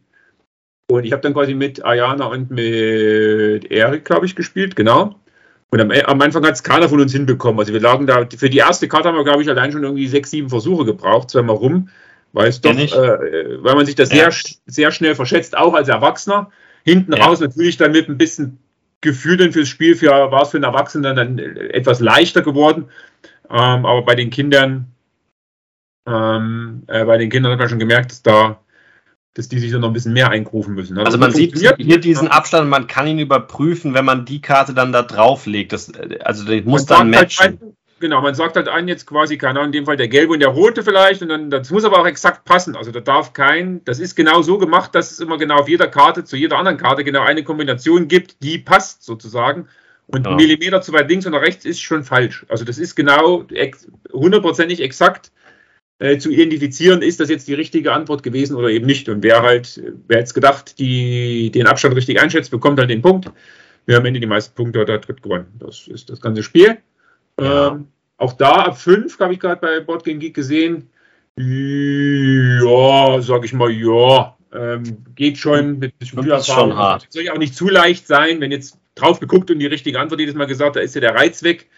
Ähm, aber bei den Kindern hat man schon gemerkt, da ähm, da, wird, da wird noch mehr geraten als dann hinten raus der Erwachsene, der dann schon ein bisschen den Blick dafür hat und dann abschätzen kann, okay, das kann es auf keinen Fall sein. Aber ja, auch da ist es nicht so, dass dann jeder, jeder, jeder Rateversuch direkt der, der Treffer war. Ne? Also das schon. nicht zu leicht. Ja, genau. Ja. Genau. Und Spielzeit auch nur so, ja, weiß nicht, 10 Minuten, Viertelstunde oder sowas. Also das ist überschaubar für ein Kinderspiel, also genau das Richtige von der Länge. Ähm, und ein bisschen, was ist das dann da? Augenkoordination? Nee, Hand-Augen-Koordination ist es nicht, aber quasi, Ja. ja. Auge- Maß, Maß einschätzen mit, Genau. mit den Händen, ohne, ohne, ohne anzulegen. Ja, das Ja, genau. schon- Also für eine Handwerker-Grundausbildung vielleicht. weiß ich nicht. Daumenmaß. Das, das passt schon. Pi mal Daumen. Es hätte auch Pi mal Daumen. Ja, okay. Nein, es also muss das ja genau passen, schon aber von Pegasus. genau, ja. Augenmaß, Augenmaß das Spiel. Genau, so können wir es nennen. Genau. Der Andi mit seinen Mischverhältnissen müsste doch da jetzt so ein gutes Augenmaß haben für seine Drinks. Ich nehme tatsächlich noch einen, äh, Ab, äh, einen Abmessbecher Oh, oft. Ja, nicht immer, aber. Wie spießig. Ja. Ähm, also wir haben es mit Erwachsenen gespielt, auch viel mit Berner habe ich es gespielt. Ich stimme dir zu. Die ersten paar Runden sind echt hart und ich finde das Spiel auch zu schwer. Nicht von den Regeln, sondern dass es halt öfter mal klappt. Das dauert eine ganze Zeit lang, bis man sich reingefuchst hat, auch wenn man es jetzt wieder länger nicht mehr gespielt hat. Und ich finde die Idee gut, weil sie war so noch nicht da, nicht, dass ich wüsste, aber der Dauerreiz ist einfach nicht da. Ich finde es zu schwer irgendwie. Ich kann es nicht anders greifen. Ich habe es noch mit keinem gespielt und der, da hätte ich wieder auch wieder keinen Bock, wenn ich es nicht hinkriege und der kriegt es immer sofort mit dem ersten Mal hin. Das wäre auch nicht so toll.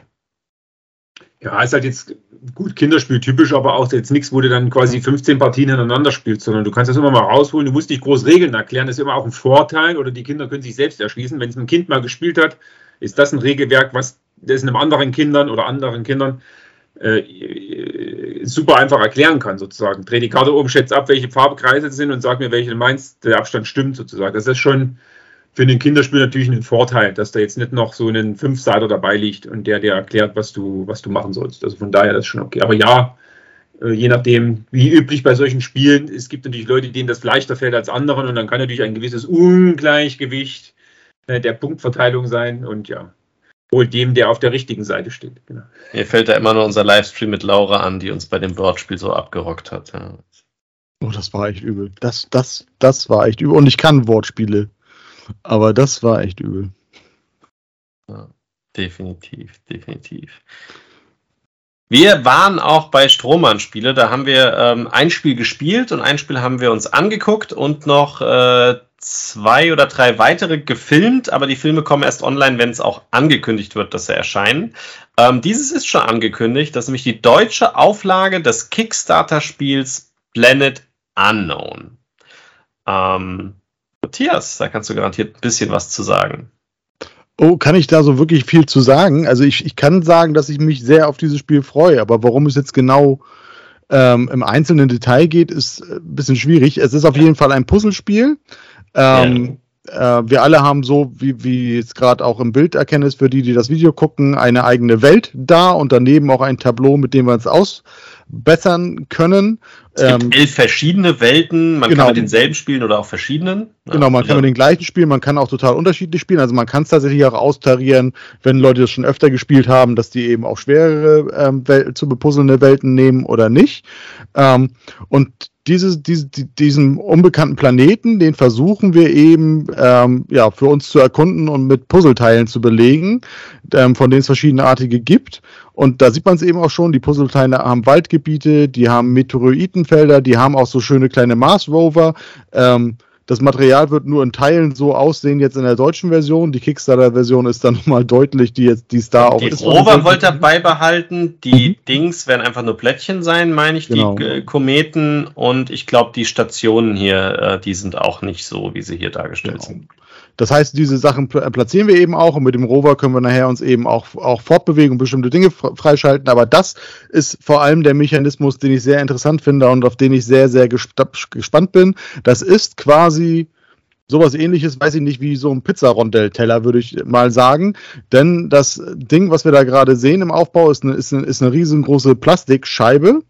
Und wir haben jeder einen Marker, den wir an eine feste Ecke packen ähm, von der wir dann immer Plättchen nehmen und dieses Ding kann sich eben drehen und dreht sich auch immer einen Schritt weiter. Das heißt, jede Runde, die, die wir spielen, haben wir eben andere verschiedenförmige Plättchen, die wir zur Auswahl haben. Wir können immer eins aus, der Ober, aus dem oberen Bereich nehmen, da sind so kleinere, quadratische oder einfach nur ein kleines L oder ein T, wie man es von Tetris irgendwie kennt von den Polomino-Teilen, relativ einfach zu verpuzzeln. Oder man nimmt das dazugehörige untere Teil, ähm, da kann man halt immer zwischen dem einfachen und dem komplexen Teil wählen die sind eben dann im Zweifel ein bisschen schwerer zu verpuzzeln, da man natürlich wie immer ähm, die Untergründe der Welt beachten muss, irgendwie wo man was hinlegen kann, Wasser nur auf Wasser und solche Sachen, ne? Stationen nur auf Station und natürlich auch angrenzen puzzeln muss. Das heißt, da, da ist man halt schon so ein bisschen gefangen in seiner Liste. Daneben hat man immer noch ein eigenständiges Tableau, wo man eben je nachdem, was man dann eben macht, ob man jetzt ein, ein Teil mit Mars Rover ähm, baut und so eben auch auf verschiedenen Leisten sich fortentwickeln kann. Man hat noch verschiedene Mechanismen, die, die an der Seite, die auch ganz unterschiedlich sein können, die noch verschiedenste Aktionen auslösen. Also das ist, glaube ich, nachher ohne es eben gespielt zu haben und mir jetzt extrem durchgelesen haben, schon auf jeden Fall auch ein gehobenes, mindestens ein gehobenes Kennerspiel. Also es ist kein, kein Familienspiel, obwohl es ein Puzzlespiel ist, sondern schon recht komplex, aber eine Art der Komplexität, die mir, glaube ich, eher gefallen würde, als zum Beispiel eben das vorhin erwähnte Insel der Katzen. Und einfach dieser Rondellmechanismus ist haptisch natürlich schon ein richtiges Augenwerk, auch wenn natürlich, wenn, wenn, wenn wir beim Spiel davor, was Mario vorgestellt hat, sagen, das ist natürlich dann auch das, ja, das Plastikungeheuer schlechthin. Da ist, nichts mit, da ist nichts mit Nachhaltigkeit. Ich fand es lustig zu hören, sie haben ja den Kickstarter gemacht. Es gab wohl ein, ein Minimal-Pledge und ein Ultimate-Pledge. Und im Ultimate-Pledge war halt dieser riesige Aufbau und die schöneren Rohstoffe halt dabei. Aber dann war man halt, glaube ich, gleich bei 150 Euro. Ähm, und tatsächlich mussten sie den Minimal Pledge austauschen und haben jedem trotzdem dieses Rondell hier gegeben, weil das Nicht-Rondell nicht funktioniert hat. Die Plättchen sind dauernd runtergeschmissen, wenn man es dreht. Das heißt, es gibt es nur mit diesem krassen Rondellaufbau. Ich stelle euch vor, wenn ihr es nicht seht wie ein Teller, dann ist so eine, eine, eine Plastik ähm, drüber, so, so ein Plastikgehäuse und da drin sind halt die ganzen Stücke drin, ohne dass sie rausfliegen, wenn man es dreht. Und das ist wichtig. Und da sind sogar Gummifüße drin, da, dass, dass das sich nicht verschiebt, das Teil. Also es ist echt, das sieht man auf dem Bild nicht, es ist echt hochwertiges Plastik und es, das Spiel macht ohne auch kaum Sinn. Man denkt, das ist unnütz. Nein, ist es nicht, weil man es ja dauernd drehen muss und Spielmechanik macht das andere keinen Spaß. Ich denke auch, ja. das wird ein sehr spannendes Puzzlespiel und ich finde hier halt das Management einfacher. Ne? Du musst nicht dauernd Karten agieren, du hast deine Aktion auf deinem Tableau, du hast Sonderfähigkeiten und du gehst hier einfach die Leisten hoch und wenn du ein Ding abdeckst, kriegst du das, was da steht oder kannst eine Sonderaktion machen. Das ist einfaches Management. Das ist halt nicht super komplex, aber durch die ganzen Planeten und die ganzen Regeln und Wertungen wird es dann wieder komplex. Aber halt einfach zu handeln. Ich weiß nicht, wie man es besser schreiben kann. Es ist einfach besser designt. Auf jeden Fall wird es auch in der deutschen Version wirklich, glaube ich, ein optisches Highlight. Wie es denn spielerisch ist, wird man sehen. Aber ich bin da, wie gesagt, schon sehr optimistisch und sehr gespannt drauf.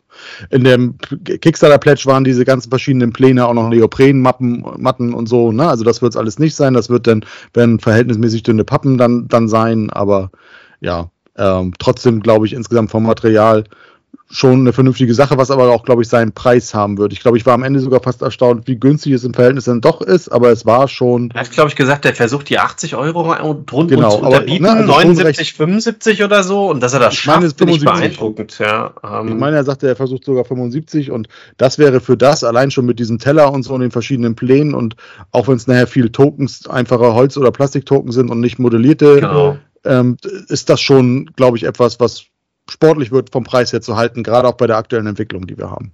Und soweit wie er uns gesagt hat, wird es aber auch die Tokens bei ihm nicht Nachkauf zu geben vom Kickstarter. Ähm, das Problem wäre halt auch, es ist ein ganz anderer, wie gesagt, der Kickstarter kostet 140, 150 Euro und die Frage ist immer, finden sich genug Leute, denen dass das wert ist, dass dann der Asteroid aussieht wie ein Asteroid aus Plastik oder ist es nicht auch ausreichend, dass es halt ein Holzklöttel ist? Ne? Das ist, ähm, muss, muss jeder für sich selbst entscheiden. Er, er, hofft noch ein klein bisschen Ende des Jahres, aber viel wahrscheinlicher wird irgendwie Frühjahr nächsten Jahres. Also auf der Messe in Essen wird man es vermutlich in der deutschen Version noch vergeblich suchen. Ja. Ähm, dann schnapp ich mal das, wo sich wahrscheinlich keiner von euch rantraut und danach gebe ich dem Mario das eine Spiel, was er als Alleiniger gespielt hat. Der hat sogar zwei Spiele, die er nur allein gespielt hat. Ähm, wir haben uns das Transatlantik angeguckt, allerdings nicht dieses Cover, weil das ist das Cover vom Transatlantik vor fünf Jahren. Ähm, und was wir uns angeguckt haben, ist das Transatlantik 2. So sieht das ungefähr aus. Ähm, der Hauptunterschied, der euch schon mal auffällt, das Ding hat wieder ein Brett. Und das Ding hat wieder ein McGertz-Rondell. Das hatte das Transatlantik nicht. Das war nur kartenbasiert, kein Brett, kein McGertz-Rondell. Und äh, jetzt hat er jahrelang entwickelt und im Prinzip ist es jetzt wieder etwas klassischer, wie man es aus den Rondellspielen von ihm kennt. Das heißt, jeder hat ein Tableau, wo man in verschiedenen Zeilen äh, sich entwickeln kann und dementsprechend Modifikatoren bekommt für die Siegpunkte, weil sich das vervielfacht. Man hat hier eine Leiste, wo neue Schiffe reinkommen, wo auch immer drei rausrotieren, also die rotieren sehr schnell raus. Und das sieht man jetzt hier schlecht, aber es gibt hier verschiedene Seegebiete, in denen man ein Schiff mit einer Aktion, wenn man genug äh, hat, um sich das auch zu holen, und äh, kann man sich ein Schiff holen und in einer See platzieren. Auf diesen Seebereichen gibt es einmal wiederum ähm, Wettkampf äh, Dinge, wie zum Beispiel das, äh, wie heißt das, die blaue Fahne, das blaue Tuch? Ich bin nicht so seekonform. Das schnellste Schiff kriegt es, aber ich weiß gerade nicht, wie, wie das Beagle heißt. Das gibt's aber. Ähm, und das gibt's nur in diesem Seegebiet. Und in den anderen Seegebieten versucht man halt auch möglichst immer die neuesten Schiffe zu haben. Das heißt aber auch, wenn in einem Seegebiet ein neues Schiff veraltet ist, weil ein, ein, ein neues Schiff kommt, dass es hier rausfliegt, wenn alle belegt sind, fliegt das älteste raus, dann kann man das aber in andere Seegebiete wieder reinsetzen. Und das ist thematisch, weil tatsächlich ähm, diese Strecke hier wohl eine sehr, sehr bekannte ist in der Schifffahrt. Und hier wurden immer die modernsten Schiffe eingesetzt und wenn die veraltet waren, wurden die halt noch in anderen Seegebieten eingesetzt. Durch das Rondell versucht man also Schiffe zu bekommen, Waren zu bekommen, Multiplikatoren hinzubekommen. Das ist wiederum mit, mit, mit Geld auch ausreicht und dass man es wieder so hinbekommt, dass man durch die Sachen, die man baut und, und, und, und sammelt, die meisten Siegpunkte generiert, indem man das hoch als Multiplikator setzt. Also wenn man es sieht, eigentlich ein klassischer McGertz, ähm, Rondell sind auch wieder, glaube ich, die üblichen drei Schritte. Ich weiß nicht, ob es drei waren oder vier, aber ich meine wieder drei Schritte, die umsonst sind. Ansonsten müsst ihr Geld abgeben. Geld habt ihr aber nicht zu Genüge, weil das braucht ihr indirekt wieder, um die Schiffe zu kaufen und dürfte sehr taktisch und strategisch sein. Wir kamen leider nicht mehr dazu, es zu spielen. Das wollten wir gerne, aber die haben, äh, das war dauernd belegt. Und äh, als wir dann da waren und hätten es spielen können, war es halt auch wieder weg und die Zeit war dann zu knapp. Ähm, aber der soll kommen noch dieses Jahr. Und der wichtige Faktor ist, es basiert auf Transatlantik, ähm, ist aber anders, weil es jetzt typisch McGertz Rondell, Brett und die verschiedenen normalen Taktiken gibt. Genau. Ja, genau, du hast alles gesagt. Das wäre jetzt das gewesen. Irgendwie, wir saßen da so erwartungsfroh am Anfang des Tages, weil wir dann endlich den Platz hatten, aber dann kam dann sie war, nicht. Dann kam sie nicht und dann haben wir es am Ende eben doch nicht gespielt. Und die Erklärung, die wir per Video aufgenommen haben am Abend vorher, die war dann eben doch ein bisschen zu gering, um das jetzt irgendwie ohne nochmal Einsatz eines Supporters da oder eines Verlagsmitarbeiters dann irgendwie wirklich spielen zu können. Ähm, wenn ich mich jetzt ganz richtig erinnere, müsste es bei den Schiffen das blaue Band sein, was du meinst, aber ich bin das mir jetzt nicht ganz Band. sicher. Genau, das blaue Kannst Band. bei der nächsten Kieler Woche nachfragen, was damit auf sich hat. Und du bist sogar am Meer, also Ja, ich habe von Schiffen trotzdem keine Ahnung, aber ich müsste das, also es reicht so weit zu erahnen, dass es das blaue Band gewesen sein muss. Ja. Ähm, ja, also wir hatten uns tatsächlich einen Platz reserviert morgens, aber irgendwie haben sie das anscheinend vergessen und kamen dann nicht. Das war ein bisschen better. Äh, das war das erste Herner Spiele-Wahnsinn, wo ich kein PD-Neuheit-Verlag äh, Neuheit gespielt habe. Tatsächlich. Sonst haben wir die immer gespielt. Aber na gut, es soll ja auch immer mal wieder was Neues geben. Ähm, wir holen das sicherlich nach. Dann durfte der Mario zwischendurch was spielen, was wir kurz uns angeguckt haben, aber wir haben uns die Regeln nicht erklären lassen, weil wir dachten, der Mario kriegt das garantiert auf die Backe, auch nach seiner Sauftournee und nach vier Wochen. Mal gucken. Äh, das war ein Lizenzspiel von Asmodee mit Sonic äh, the Hedgehog. Genau. Wobei, schon mal Disclaimer, ich habe in meinem Leben nie Sonic gespielt. War immer, wenn dann What? Nintendo, nie, nie Sega-Mensch. Äh, was? Ich bin ja, ja auch ein Nintendo Kitty, aber ich habe es zumindest mal gespielt. Nie ein Sega. Ah, wir hatten ja auch nichts früher. Das habe ich in dem anderen Podcast ja schon erzählt. Ich war tatsächlich Sega Mega Drive Kid. Ich habe tatsächlich ah, nie Nintendo gehabt. Ich habe da geweint, weil ich habe mir einen Gameboy gewünscht und meine Mama hat mir einen Game Gear gekauft von, von, von, von Dings, weil sie gemeint hat, der ist besser, der ist in Farbe. Und ich war so ja. enttäuscht eigentlich, weil die Spiele halt nicht die von Nintendo waren. Und irgendwann mal hat sie ihn dann umgetauscht. Aber, aber Sonic konntest du spielen. Ja, aber ich finde tatsächlich Sonic auch zu schnell für mich. Also ich es gibt Leute, die mögen es, aber ich mag lieber Super Mario, ja. ja. Lieber etwas gediegener. Gut. Genau. er bewegt sich schon verdammt schnell auch im Spiel, ja. Genau. Deswegen kann ich mich auch nicht sagen, wie gut das ist adaptiert. Ein bisschen Sachen kennt man natürlich dann vom All-Star-Bild, genau. Da kann ich auch da gucken. Genau. Ähm, Im Grunde haben wir das dann zu viert gespielt, dieses Rennspiel oder Laufspiel vielmehr. Ähm, Und dort ist es so, dass zwei Spieler zusammen ein Team gebildet haben. Also wir haben dann, es gibt halt Spielfiguren, jeder hat für sich erstmal zwei Spielfiguren einer Farbe. Ähm, blau, Sieht man hier auch aufgebaut, ne? ja. Mhm. Wenn man wer es guckt, sieht auch die Bilder dazu, genau. Also quasi immer zwei, jeder hat zwei Spielfiguren. In Summe sind es sozusagen acht Figuren auf dieser Strecke.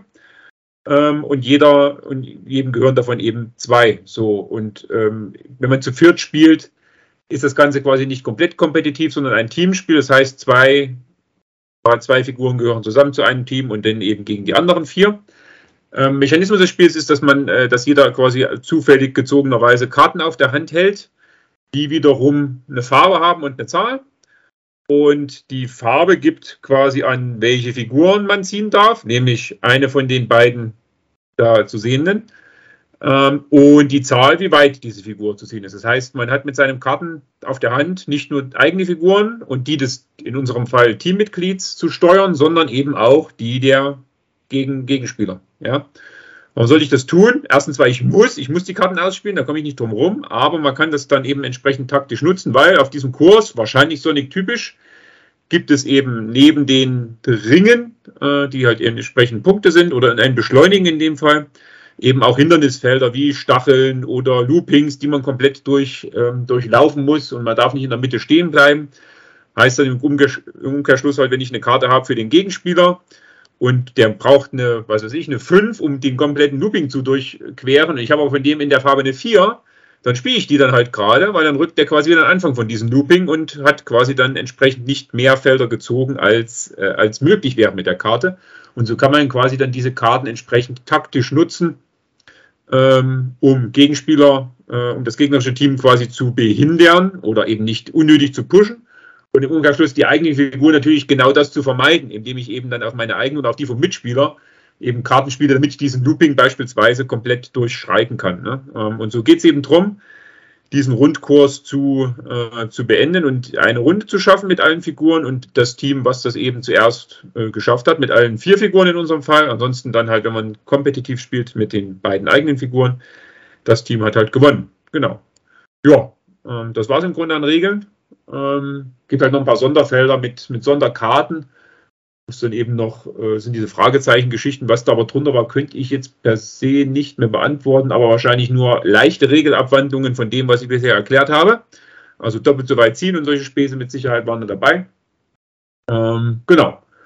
Und im Prinzip äh, war es das. Ja, funktioniert gut. Hat den Kindern auch Spaß gemacht. Die Figuren sind natürlich cool, die dabei sind. Also 3D-Figuren, ähm, die diesen, die vermutlich äh, den diversen Sonic-Charakteren nachempfunden oder die abbilden. Ähm, genau. Das soweit, so gut. Und ja, ähm, ich sage mal jetzt als Lizenzprodukt ähm, und als Laufspiel mit ein paar Feinheiten ganz gut zu gebrauchen. Jetzt nichts, was mich jetzt äh, himmelhoch jauchzend vom Hocker gerissen hat. Aber ähm, muss ja auch nicht immer sein. Das ist, wie gesagt, auch wieder relativ kurzweilig. Ich glaube, wie lange haben wir da gespielt?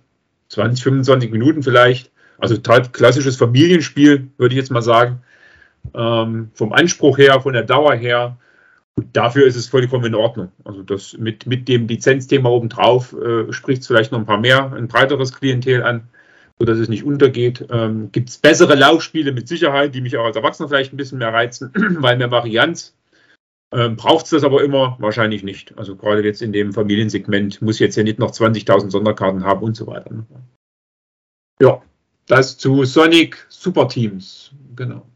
Also ich kann zumindest optisch vom Plan her sagen, ist es genau das Spiel. Ne? Also sowohl was die Farbgebung angeht, Loopings, die Stacheln sind ein großes Hindernis bei Sonic, die Figuren. Ich habe zumindest Sonic und den Fuchs da, den Tails und Knuckles und so. Also die Figuren scheinen auch genau die zu sein. Ähm, also das die goldenen halt Ringe, die man einsammelt, sind die aus genau. dem Spiel. Genau, ja. Das ist also schon, glaube ich, bei, an der Lizenz kommt sehr dicht dran, optisch auf jeden Fall. Ja. Und da wir gerade bei Lizenz sind, äh, ich habe es tatsächlich eins, äh, das einzigste Pandemiespiel, was ich aktuell nicht besitze, World of Warcraft Wrath of the Lich King, kam ja irgendwie kurz äh, nach der Messe oder auf der Messe raus und ähm, ich habe es aber immer noch nicht in meinem Besitz äh, von Seaman Games, Pandemic System und auch ein Lizenzspiel mit Blizzard. Also mit World of Warcraft hat ja bei World of äh, Small World of Warcraft auch gut funktioniert mit Small World und äh, da fand ich es auch sehr, sehr, sehr gut kombiniert. Und hier ist das Ganze, ach, da habe ich nochmal eine bemalte Figur im Internet gefunden, wenn man sich sehr viel Mühe gibt, sehr cool. Ähm, hier haben wir ein Bild, dass wir das Video gedreht haben und da gehen wir halt kurz ein bisschen auf die Basisregeln ein. Ähm, es gibt halt verschiedene Quests, die man machen muss, die ausliegen. Ich muss gleichzeitig auch die Viren in Griff halten. Die Viren sind jetzt natürlich Gegner aus World of Warcraft, kleine und große und dann kommt halt auch ein Würfel zum Tragen, weil wenn ich da hingehe, heißt es das nicht, dass ich sie entfernen kann wie bei Pandemie, sondern ich muss natürlich auch kämpfen. Das heißt, jeder Charakter hat Eigenschaften und Kampfwerte und es gibt auch Dungeons, die markiert sind mit Plättchen und wenn ich zu den Plättchen gehe, kann ich diesen Dungeon durchgehen und das heißt, ich muss dann dementsprechend die Ressourcen abgeben in den Karten, um in den Dungeon weiter vorzukommen. Und wenn ich alle vier Dungeons schaffe, wird der Hauptdungeon umgedreht und den müssen wir auch noch schaffen, dann haben wir den König besiegt. Ich habe jahrelang mal World of Warcraft gespielt, aber dann halt sehr, sehr viele Erweiterungen nicht. Das heißt, ich bin da thematisch schon ewig nicht mehr so drin. Aber man sieht trotzdem an der Karte natürlich, dass es World of Warcraft ist. Ähm, der King sagt mir tatsächlich nichts. Die, die, die äh, Kampagne habe ich dann wohl entweder verpasst oder nicht bis zum Ende gespielt. Und äh, die Figuren sind aber schön, das Pandemiesystem kommt rüber. Ich könnte es ziemlich ähnlich, glaube ich, mit dem Cthulhu-Pandemie vergleichen. Es kommt halt ein Glücksfaktor dazu durch den Würfel. Es kommen aber auch mehr Sondereigenschaften rein und halt dieses Dungeon-Feeling. Wer sowas mag, ist da sicherlich richtig. Ob das das beste Pandemie auf dem Markt ist, wage ich zu bezweifeln, aber das wird auch sehr schwierig, Legacy zu, äh, zu schlagen, schätze ich mal. Ähm, aber dann haben wir es uns mal live angeguckt, zeigen es euch und es ist schön vom Material her getan, gemacht, auf jeden Fall. Ich weiß nicht, ob ihr beiden es gespielt habt, wahrscheinlich nicht. Nee, das war dann schon Sonntagnachmittag, da sind wir dann aufgebrochen, als ihr das dann aufgenommen habt. Ähm, genau. Gibt es das jetzt schon oder kommt das erst noch raus? Das kam schon raus, ja, ja, genau. So, das, okay. ist schon im Markt erhältlich. Wahrscheinlich also, dürfte es auch äh, nicht tausende von Auflagen geben, also wenn weg, dann weg, vermutlich. Deswegen überlege ich ja noch, aber ich wüsste ziemlich sicher trotzdem, dass es eine Pandemie ist wie das Cthulhu und das mag ich sehr. Äh, das wird eher selten bei uns gespielt wahrscheinlich. Das wäre dann halt nur eine Sammlungsvervollständigung. Da bin ich noch unsicher. Aber wenn ich dann aufhöre, dann ist wieder alles eingebrochen. Aber das ist es für mich irgendwie, ne? Also ich glaube, Pan Pandemie oder auch die Legacy-Varianten oder auch teilweise die Hot Zone-Varianten sind so schöne Versionen des Spiels, dass ich glaube ich da jetzt keine World of Warcraft-Lizenz ähm, noch irgendwie drauf brauche mit, mit so einer Vermischung der beiden. Iberia ist der Hammer, wenn ihr das mal noch nie gespielt habt. Iberia ist auch richtig, richtig gut. Ja, ist eine sehr gute Variante. Genau, Lizenzspiele haben wir offen. Es gibt auch ein neues Times Up und ich war perplex. Tatsächlich zwei Harry Potter ähm, Lizenzspiele erscheinen. Einmal von Asmodee das Times Up und einmal von Heidelberg von den Italienern das Similio, beide mit Harry Potter Theme. Das Spiel ist 1 zu 1 Times Up, so wie man es kennt. Partyspiel, drei Phasen, wenn man will, noch eine vierte Standbildphase. Und äh, es gibt halt die Charaktere aus Harry Potter mit deutschen Begriffen ähm, das heißt, die ganzen Charaktere, aber auch Trolle und Zaubersprüche etc. pp. Und es gilt halt, den Begriff am Anfang tabumäßig komplett zu erklären, ohne das Hauptwort zu verwenden, dann nur ein Wort oder Geräusch zu machen und dann es pantomimisch darzustellen. Das geht, weil man ja das dann sich gemerkt hat, welche 30 Begriffe drin sind. Das ist also wieder ein Ding, ich glaube mit 220 Karten, auf jeder sind zwei Begriffe drauf und man kann es natürlich auch mit Editionen mischen. Und ich finde es cool, dass Harry Potter so einen Status bekommt, weil ich mag ja Harry Potter sehr und ich weiß halt nicht, ob man es mit so vielen Leuten spielen kann. Äh, mein Beispiel ist immer die Geek-Edition, ne, wo Spiele draufstehen, Autoren und Illustratoren. In Malle kann ich sowas spielen, weil die das alle kennen. Mit normalen Leuten kann ich das nie auf den Tisch packen. Ich weiß nicht, wie es mit Harry Potter aussieht. Äh, man muss die Welt schon gut kennen, damit man spielen kann. Das ist natürlich äh, richtig. Aber auch das werde ich wohl brauchen, um mein Times Up zu vervollständigen. Auf der anderen Seite macht das ja gerade auch Times Up ein Stück weit aus, dass eben nicht jeder alles kennt. Ich meine, Harry Potter ist jetzt schon ein sehr, also nicht super speziell, aber du weißt, was ich meine. Ja. Aber bei dem, bei normalen Times Up, äh, wenn ich halt nicht weiß, wer XY ist, weil der irgendwie Persönlichkeit ist. ist anders, ja. Und dann kannst, kannst du dich ja dann, äh, dann totraten sozusagen. Aber das, das ist ja auch nur in der ersten, in der Tabu-Runde sozusagen äh, von Relevanz. Danach muss man halt die, wie sind das, 30 oder was? äh, muss man sich halt dann behalten haben, damit man dann eben diese, die, die zwei, Phase 2 und 3 dann da äh, übersteht oder eben besser löst. Und da wiederum, ja, muss ich in der ersten Runde nicht gewusst haben, wer wer ist. Von daher kann das schon ganz gut funktionieren, aber bei Harry Potter wahrscheinlich eher hilfreich, wenn man schon mal die Filme zumindest mal in den Trailer gesehen hat. genau. Ja, oder die Bücher oder ich, Comics gibt's glaube ich nicht. Nicht, dass ich, weiß ich gar nicht. Gibt's Comics? Hm. Ah, Ich will gar nicht gucken, sonst finde ich noch eins. Ähm, Genau, also zum nächsten Spiel. Matthias, Robochaos haben wir uns auch angeguckt. Ah, Robochaos, ja, auf jeden Fall ein neues Spiel von Played Hat Games. Das sind die Spiele im Buchformat sozusagen. Also komplexere Spiele sind unter anderem ja über die letzten Jahre gewesen, weiß ich nicht, Maus und Mystik, ähm, das Stuff Fables mit den Stofftieren, ne, wo man einfach Geschichten, kleine Abenteuer erlebt. Und hier ist es, glaube ich, ein bisschen mehr, ähm, ich hoffe, ich erinnere mich jetzt an alle Details richtig, ein bisschen mehr noch auf ja, durchaus ein jüngeres Publikum runtergebrochen, ne?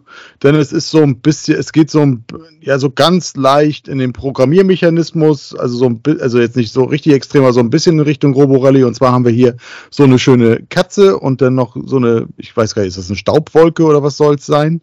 Ähm, und die können wir eben programmieren mit verschiedenen Mechanismen und müssen da, glaube ich, wenn man jetzt auf die rechte Seite guckt, diese ganzen Staubwolken dann irgendwie da einprogrammieren. Ne? Und möglichst nicht irgendwo anders gegen ditchen oder sonstige Geschichten machen. Und das baut auf verschiedene Level auf. Das ist jetzt hier das allererste, denke ich mal, wenn ich die eins da links oben richtig deute. Und die werden dann aber im weiteren Verlauf auch immer anspruchsvoller und da kommen noch weitere Mechanismen zu. Tatsächlich weiß ich jetzt aber nicht mehr aus der Erinnerung so viel genaueres. Aber wie gesagt, weiterhin ein, ein, ein Buchspiel sozusagen, aber deutlich leichter und an ein deutlich jüngeres Publikum auf jeden Fall gerichtet, selbst als Stuff Fables und sowas ja auch schon mit Kindern spielbar ist oder Maus und Mystik mit älteren Kindern. Ähm, Ja, also man Ja. setzt Karten, ne? geradeaus gehen, Genau. rechts drehen, komplett drehen, eins vorwärts gehen oder umdrehen. und wie man der Gag ist aber, kann. ne? also der Hauptgag ist, dass man eine Karte spielt, verdeckt und man teilt es den anderen nicht mit. Das heißt, die wissen nicht, welche Bewegung ich mache. Sie können nur davon ausgehen. Wir dürfen aber nicht miteinander reden. Und dann spielen sie die zweite Karte. Das heißt, wenn sie jetzt davon ausgehen, ich gehe in die Richtung, aber ich habe mich vielleicht gedreht, ähm, dann gibt's halt Chaos. Das ist halt der Gag. Und wenn man alle eingesammelt hat oder für jedes Mal, ähm, das Ding hier geht pro Zug runter und ab einem gewissen Grad hat man halt verloren oder hat halt die Siegpunkte erreicht. Genau. Ist also die perfekte Art, Roborally zu spielen. Ähm, Aber für die Kleinen. kooperativ dann sozusagen. Mhm. Kooperativ, aber ohne Kommunikation. Okay. Ja, klingt ja ganz spannend, ja. Und Und gibt, nach Chaos. gibt auch einen Pinguin, der sammelt dann Fischis ein, glaube ich, äh, oder Genau, Farm. sind späteren Levels dann, genau. Genau. Es ist auch immer sehr hochwertiges Material, ne? Also sind immer Ringbücher, Miniaturen sind dann auch dabei und so. Also das ist schon mal ganz gutes Material, was ähm, Playhead Games da immer irgendwie dann auch in die Schachtel packt. Ja, also ich finde auch alle Blackhead Games Spiele bisher genial. Das mit, dem- mit dem Schiff, wo ich gerade nicht auf den Namen komme, das fand ich nur einen Ticken doof. Nicht, weil das Spiel doof ist, sondern weil es halt nur mit App geht. Und wenn die App irgendwann mal nicht geht, kann man das Spiel nicht mehr spielen. Und äh, bin ich nie so Fan von. Alle anderen kann man auch ohne App spielen. Sie haben die App optional. Das fand ich ein bisschen schade. Das, das war das Forgotten Waters, was auch mehr, glaube ich, ne? Genau. Was auch mehr Spaß macht, Das hat die du auch App als möglichst Pflicht, vielen weil- Personen spielst. Ne? Du hast, Weil ich, die App sieben. dir sagt, welche Seite geht die Geschichte weiter und da kommen auch Zufallsgeneratoren, du musst eine Seite aufschlagen und das haben sie halt nicht in einem Kartenset beigelegt. Das finde ich ein bisschen schade. Ja. haben wir, glaube ich, aus 2020 ein relativ lustiges Let's Play, glaube ich, gemacht zu dritt oder so. Aber es kommt mehr Spaß auf, wenn du es tatsächlich auch, ich glaube, mit maximal sieben kannst du spielen, mit mehr Personen spielst, weil es werden immer alle Rollen verteilt. Also wenn du mit weniger spielst, hat einer im Zweifel auch mal drei Rollen oder so, dann wird es schon ein bisschen hektischer. Aber ja, die App, also das ist tatsächlich auch cool, weil, weil die auch Tonaufnahmen hat und die sind einfach auch saulustig. Ne? Also das ist, ist wirklich eine witzige Geschichte. Aber ja, ich gebe dir recht, wenn das irgendwann nicht mehr gepflegt wird, dann kannst du das Spiel zwar in der Theorie noch irgendwie notdürftig spielen, aber es kommt halt nicht, Nicht anders, mehr als schwer Kampagne, wird, ne? einzeln dann Genau. halt maximal, ja. Ja. Ja, ja das, mal gucken. Also vielleicht wird die App ja ewig weiterleben, aber es haben bisher alle Verlage bewiesen, irgendwann mal ist Schluss. Ja. Frage ist immer nur wann. Ähm, dann haben wir hier von Super Meeple in, aus ein Frankreich kommt das Spiel äh, Virtuo gespielt und die deutsche Version erscheint hier bei Strohmann Games und das haben wir auch zu dritt gespielt. Ist ein recht komplexes Spielsystem. Ähm, da der Mario sich vorhin an ein Spiel nicht erinnern konnte, denke ich, ich übernehme das hier. Oder wie gut kannst du dich hier noch ansatzweise an die Regeln erinnern? Zwei, drei Sätze kann ich, kriege ich hin. Ich fange mal einfach mal an, genau. Also, Okay.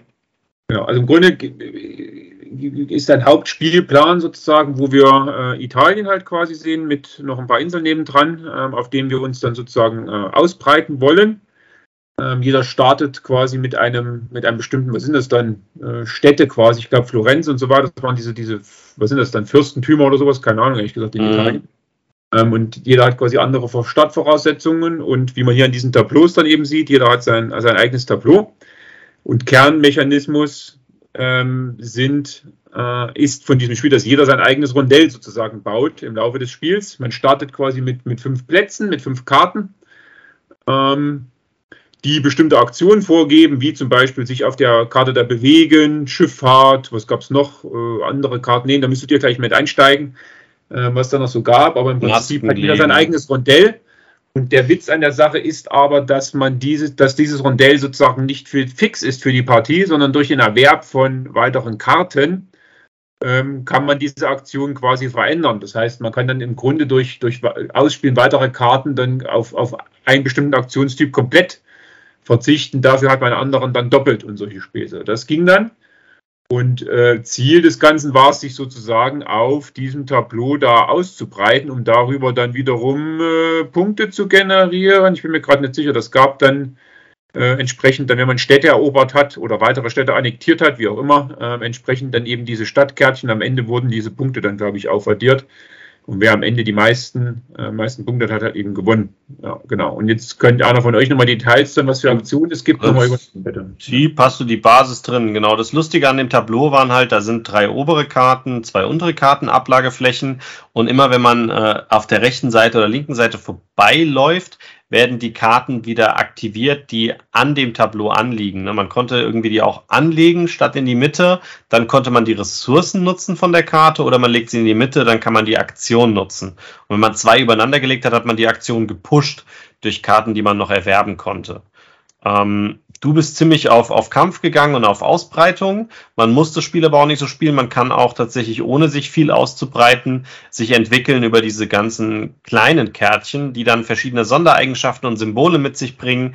Und wichtig ist, dass man eine Engine aufbaut, dass man seine Symbole immer mehr und mehr bekommt, damit man mehr diese Gebäude und Funktionen sich leisten kann. Und das äh, Schöne ist dieser variable Rondellmechanismus. Im Prinzip ist das ein McGertz-Mechanismus, den man hier hat mit den verschiedenen Aktionen, aber man kann selbst bestimmen, ob man Aktionen wegschmeißt und dafür andere doppelt machen kann ähm, oder die verstärkt. Das gibt es halt so nicht. Ich überlege gerade, ob es das schon mal so in einem Spiel gab. Weiß ich ehrlich gesagt nicht. Glaub nicht. Ich glaube, das ist relativ unique, dass ja. das Rondell so variabel ist. Genau. Rondelle hat man schon häufiger mal gehabt, aber jetzt in der Form, dass es variabel ist, fällt mir auch gerade nichts ein. Genau. Das genau. Ganze nimmt extrem viel Platz ein. Also wir hatten jetzt einen normalen Tisch, ich hätte jetzt mal gesagt, der war, wie weit, ein Meter breit, fast zwei Meter lang. Und zu dritt war, kamen wir an unsere Grenzen. Das Spiel unterstützt bis zu fünf Spieler.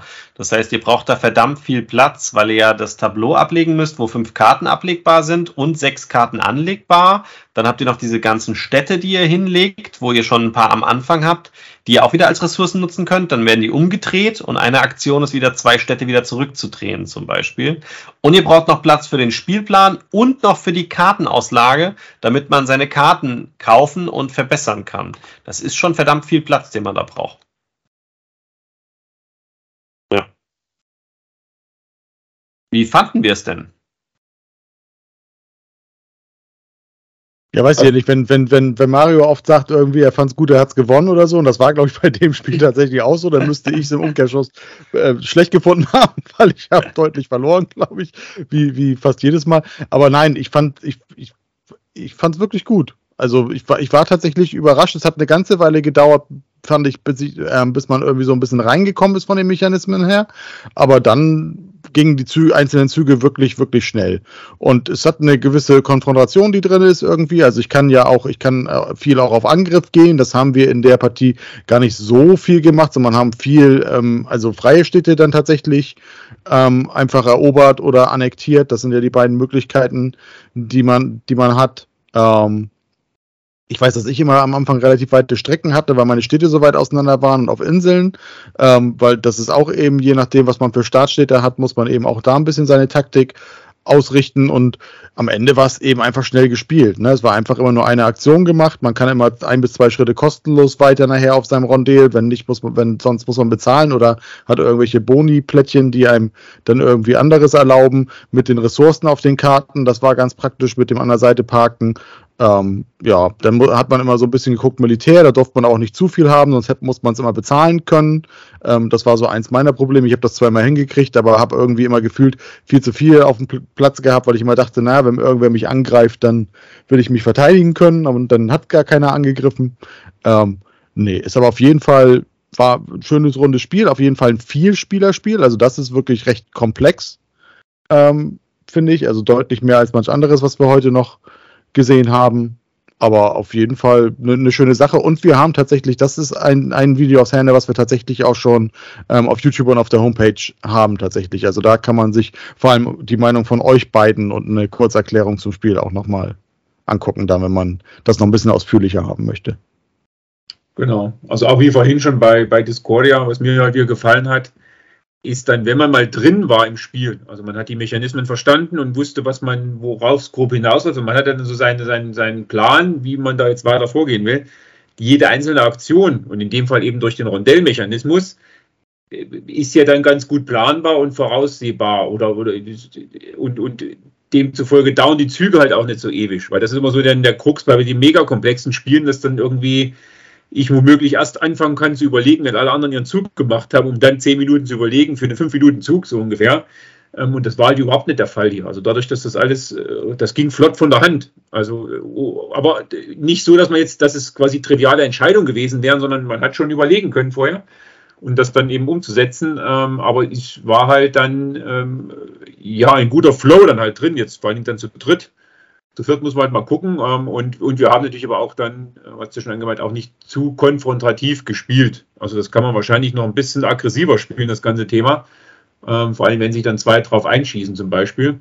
Da muss man mal gucken dann, ähm, äh, wie, wie gut das dann funktioniert. Aber so jetzt, wie wir es gespielt haben und mit den für die Erstpartie auf jeden Fall äh, äh, ein sehr guter Ersteindruck tatsächlich. Und trotz der Komplexitätsstufe das eigentlich nicht mehr so mein Grad an Komplexität ist, die ich normalerweise spiele mittlerweile. Aber das war schon, das ging gut von der Hand tatsächlich. Ja.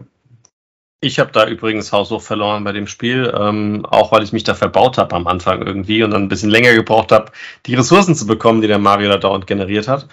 Ähm, was ich spannend fand, war, dass wir gesagt haben, wir spielen es nur an wegen der Spielzeit und wir haben dann so nach zwei Stunden, glaube ich, irgendwie, ne, nach der Regelerklärung geguckt und dann, ja, wir können es jetzt dann demnächst dann mal abbrechen. Haben dann aber festgestellt, das geht nicht mehr lang und haben es dann fertig gespielt, ähm, weil das waren nur noch drei Züge. Also es ist tatsächlich für so ein Expertenspiel, glaube ich, dann doch relativ fluffig schnell gespielt, weil mir kam es nicht so lang vor. Wir wollten halt nur noch andere Spiele spielen und wollten nicht zu lange ähm, damit verbringen, damit wir halt über verschiedene Spiele reden können.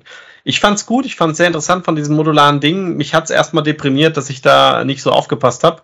Ähm, ich hatte also erst eine Lernpartie, die mir dann zeigt, wie ich das nächste Mal spielen müsste.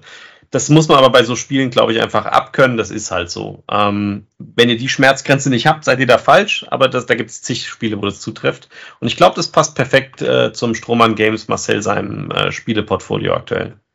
Ich finde halt wichtig bei solchen Spielen ist immer, dass der, wenn die Aktionen nachher, wenn sie verinnerlicht sind, ähm, relativ schnell gehen, dass es trotzdem dann über so eine Spielzeit trägt, ne? Weil es dauert dann mhm. ja trotzdem, ne? Also jetzt bei einer Erstpartie, da muss man sagen, so die erste Stunde, da ist es ein bisschen zäh gelaufen, ist ja auch bei vielen Spielen mittlerweile so, dass du relativ triviale Entscheidungen hast. Ich nehme zum Beispiel mal Archinova von Feuerland, ne? Also die Aktionen könnten fast nicht trivialer sein, weil die Karte, die du nutzt, gibt's dir irgendwie vor.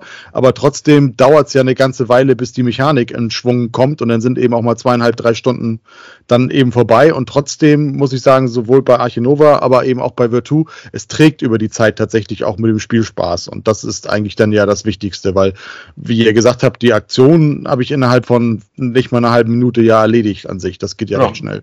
Du musst genau. überlegen, lohnt sich eine andere zu machen. Ja. Genau, der Spannungsbogen muss halt gehalten werden. Und das ist de facto, das ist definitiv der Fall. Also das, das war so. Also man arbeitet auf was hin um sich da auszubreiten, hat ein Ziel, ich will jetzt die Stadt noch, um dann das noch zu generieren. Ich weiß jetzt überhaupt nicht mehr, was das End, was die Endbedingung war tatsächlich. War das eine Anzahl von Runden? Nee, eigentlich nicht, ne? Nee, wenn alle Städte erkannt waren, war Ende. Und ja, es war noch ein Tableau, was, wenn einer ganz unten auf dem einen Tableau, ja, genau. ein extra Tableau, Tableau genau. ankommt. Es waren drei Endbedingungen, meine ich. Genau, also das ist auch nicht nur genau. Und das war eben auch das, wo du dann nicht wusstest, wie lange geht es denn jetzt noch, weil wann ist denn das erreicht? Das konnte dann wieder schneller gehen, wie du ja meintest, dann eben dann auch noch hoch. Jetzt, die drei Züge machen wir jetzt noch fertig, genau. Und in, in eben dieser Spannungsbogen, den, den hat es ganz gut gehalten, trotz der Spieldauer. Genau, das war schon, das funktioniert ziemlich gut.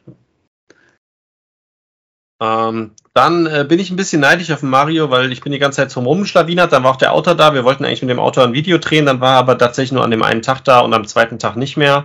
Und ich hätte es gern mal angespielt, um zu wissen, wie dieses Pretzel Game Spiel ist, weil Pretzel Games ist ja für Jux und Gaudi Spiele bekannt, die man nur mit einer Hand spielt, weil der andere ist die Brezel oder das Bier. Äh, und das Material sieht total toll aus. Aber der Mario hat es meines Wissens mit dem Erik und sowas gespielt. Das hier ist übrigens das Spielmaterial. Genau. Ah, also wir reden hier von Jack übrigens, für die Leute, die das mhm. Bild nicht gesehen haben. Achso, äh, ja, neu, Genau, Neuheit jetzt bei, was sind das, Asmodee oder was? Keine Ahnung. Pretzel Games äh, von Michael Lu, der Autor. Pretzel Games ist jetzt inzwischen Zeit Asmodee, das hat ja die Sophie wieder okay, komplett alle Verlage verkauft. Ja. Okay. Genau. Ähm, Im Grunde geht es bei dem Spiel darum, ähm, was ist denn eigentlich das, wie kann man es gut beschreiben? Puh, ähm, wir spielen da, wir versuchen im Himalaya-Gebirge irgendwie eine Mauer zu bauen äh, und die Steine, die wir dafür brauchen, sind auf irgendwelchen Wagen, die wiederum von Yaks durchs Gebirge gezogen werden. Ähm, und das sind quasi so Handels- oder, oder Marktwagen, mit denen wir dann wiederum ähm, tauschen können. Ähm, im Grunde ist es dann so, dass ähm, in der Mitte des Tableaus äh, oder in der Mitte ein Tableau liegt, wo diese, wo diese Wagen mit den Jacks, was übrigens dann so 3D-Holzfiguren sind, jetzt wenn wer es bildlich sieht, sieht es auch die, die Figuren dazu. Also optische oder haptische Anforderungen oder Aufforderungen äh, vom Spiel her auf jeden Fall optimal. Also das ist immer schön, wenn irgendwas 3D ist und äh, man es auch wirklich sieht. Ähm, und diese Wagen mit den Jacks haben dann hinten diese, diese Steine, diese Mauersteine eben drauf und äh, Waren im Sinne von, äh, was waren das? Milch, Brot und Fleisch war das, glaube ich. Ähm, und Kernmechanismus des Spiels ist eben mit Karten und man hat nur drei äh, Aktionen auszuführen. Und diese Aktion, jetzt muss ich gerade mal spicken. Moment. Die Karten genau, haben wir kein Bild bauen. Ja. Genau, also es ist einmal bauen, indem man quasi dann gesammelte Nahrung, die man hat, also eben Brot, Milch und Fleisch, äh, auf das Jack auf, auf dem Wagen aufzuladen, wobei nicht jeder Wagen, sieht man hier in dem Bild, auch jeder Wagen nimmt, nicht jeder Wagen nimmt alles. Ähm, der nimmt kein ähm, Brot zum Beispiel, der andere genau, der nimmt kein, Brot kein Fleisch. Und, genau, und je mehr Waren ich halt abgebe, desto mehr von diesen Steinen bekomme ich halt, die der Wagen geladen hat. So, und diese Steine wiederum baue ich dann Pyramiden, also eine 2D-Pyramiden mäßig auf ein eigenes Tableau. Ähm, und dort eben immer eben Stein an Stein, beziehungsweise die, nächst, die nächste Ebene oben drüber halt auf, also wenn unten zwei Steine liegen, kann ich einen oben drauflegen, also Pyramidenform halt. Ähm, und das Ganze dann eben so lange bis, es sind, meine ich, fünf Reihen. Ähm, also sprich, unten fünf Steine, dann vier, drei, zwei, eins. Ähm, genau, und Ziel des Spiels ist eben, diese Mauer zu vervollständigen nach gewissen Kriterien, die feststehen. Zum Beispiel dann eben habe, was weiß ich, an der Stelle einen orangen Stein oder habe äh, zusammenhängende Gebiete von schwarzen Steinen, irgendwie so in die Richtung. Also es gibt verschiedenste, also mit jeder Partie wechselnde Aufgaben, wie diese Mauer idealerweise zu bauen ist oder wofür es besonders viele Punkte gibt. Ähm, genau, und ähm, dann wieder zurück zu diesem, zu diesen Jacks eben. Ähm, eben Waren gegen Steine tauschen oder nur Waren nehmen also aus äh, Tauschen mit dem Markt in der Mitte oder ähm, von dem Wagen eine komplette Sorte nehmen, die da drauf liegt. Also weil jemand vorher quasi mit Milch bezahlt, da kann ich dann die komplette Milch runternehmen. So, jetzt hatten wir leider das Problem, oder eine, die, dass diese Steine auf dem Wagen ausgingen. Ja? Also sprich, ähm, da können bis zu vier von diesen Mauersteinen drauf liegen und bei uns war das dann irgendwann fast leer. Und da merkt man mal wieder, das ist keine Kritik am, am Supporter, der es erklärt hat, aber eine Regel vergessen, nämlich, dass wenn dieser, ähm, wenn dieser Wagen komplett leer ist, dann wird er sofort mit drei zufällig gezogenen Steinen wieder neu bestückt. Und das haben die uns nicht gesagt. Und so funktionierte eben leider das ganze Spiel nur so bedingt gut, weil du dann im Grunde ja keine Auswahl hattest an diesen Mauerstein. Dann habe ich gesagt, warum soll ich den jetzt nehmen? Der passt mir ja gar nicht. Na gut, jetzt nehme ich irgendeinen, weil sonst wird die Mauer ja nicht fertig. Und das hat eben das ganze Spiel leider ein bisschen kippen lassen. Irgendwann haben wir es dann festgestellt, haben wir gefragt, sag mal, das, irgendwas scheint hier zu fehlen, weil so kann es ja nicht funktionieren. Und dann kam da eben raus, okay, es wird eben nicht nur, ähm, äh, wenn ich äh, diese Waren hinten rausnehme, ein Stein aufgeholt, sondern wenn er komplett leer ist, sozusagen einmal mit dreien wieder neu bestückt, sodass man eben auch mehr Auswahl hat. So. Und das war, wie gesagt, bei uns in der ersten Hälfte der Partie halt nicht der Fall. Und deswegen war es natürlich ein bisschen, wirkte es ein bisschen willkürlich oder nahezu schon äh, trivial, weil eben nichts zu, zu, zu machen ist. Aber danach hat es dann eben auch besser funktioniert, war dann aber leider schon zu spät für einen, für einen gescheiten Ersteindruck. Ähm, genau. Aber das ist im Grunde eben das Spiel und der, vielleicht der Witz noch an der Sache ist eben, dass diese Wagen dann auch tatsächlich fahren am Ende der Runde. Und zwar immer in die Richtung, wo die Jacks gerade gucken.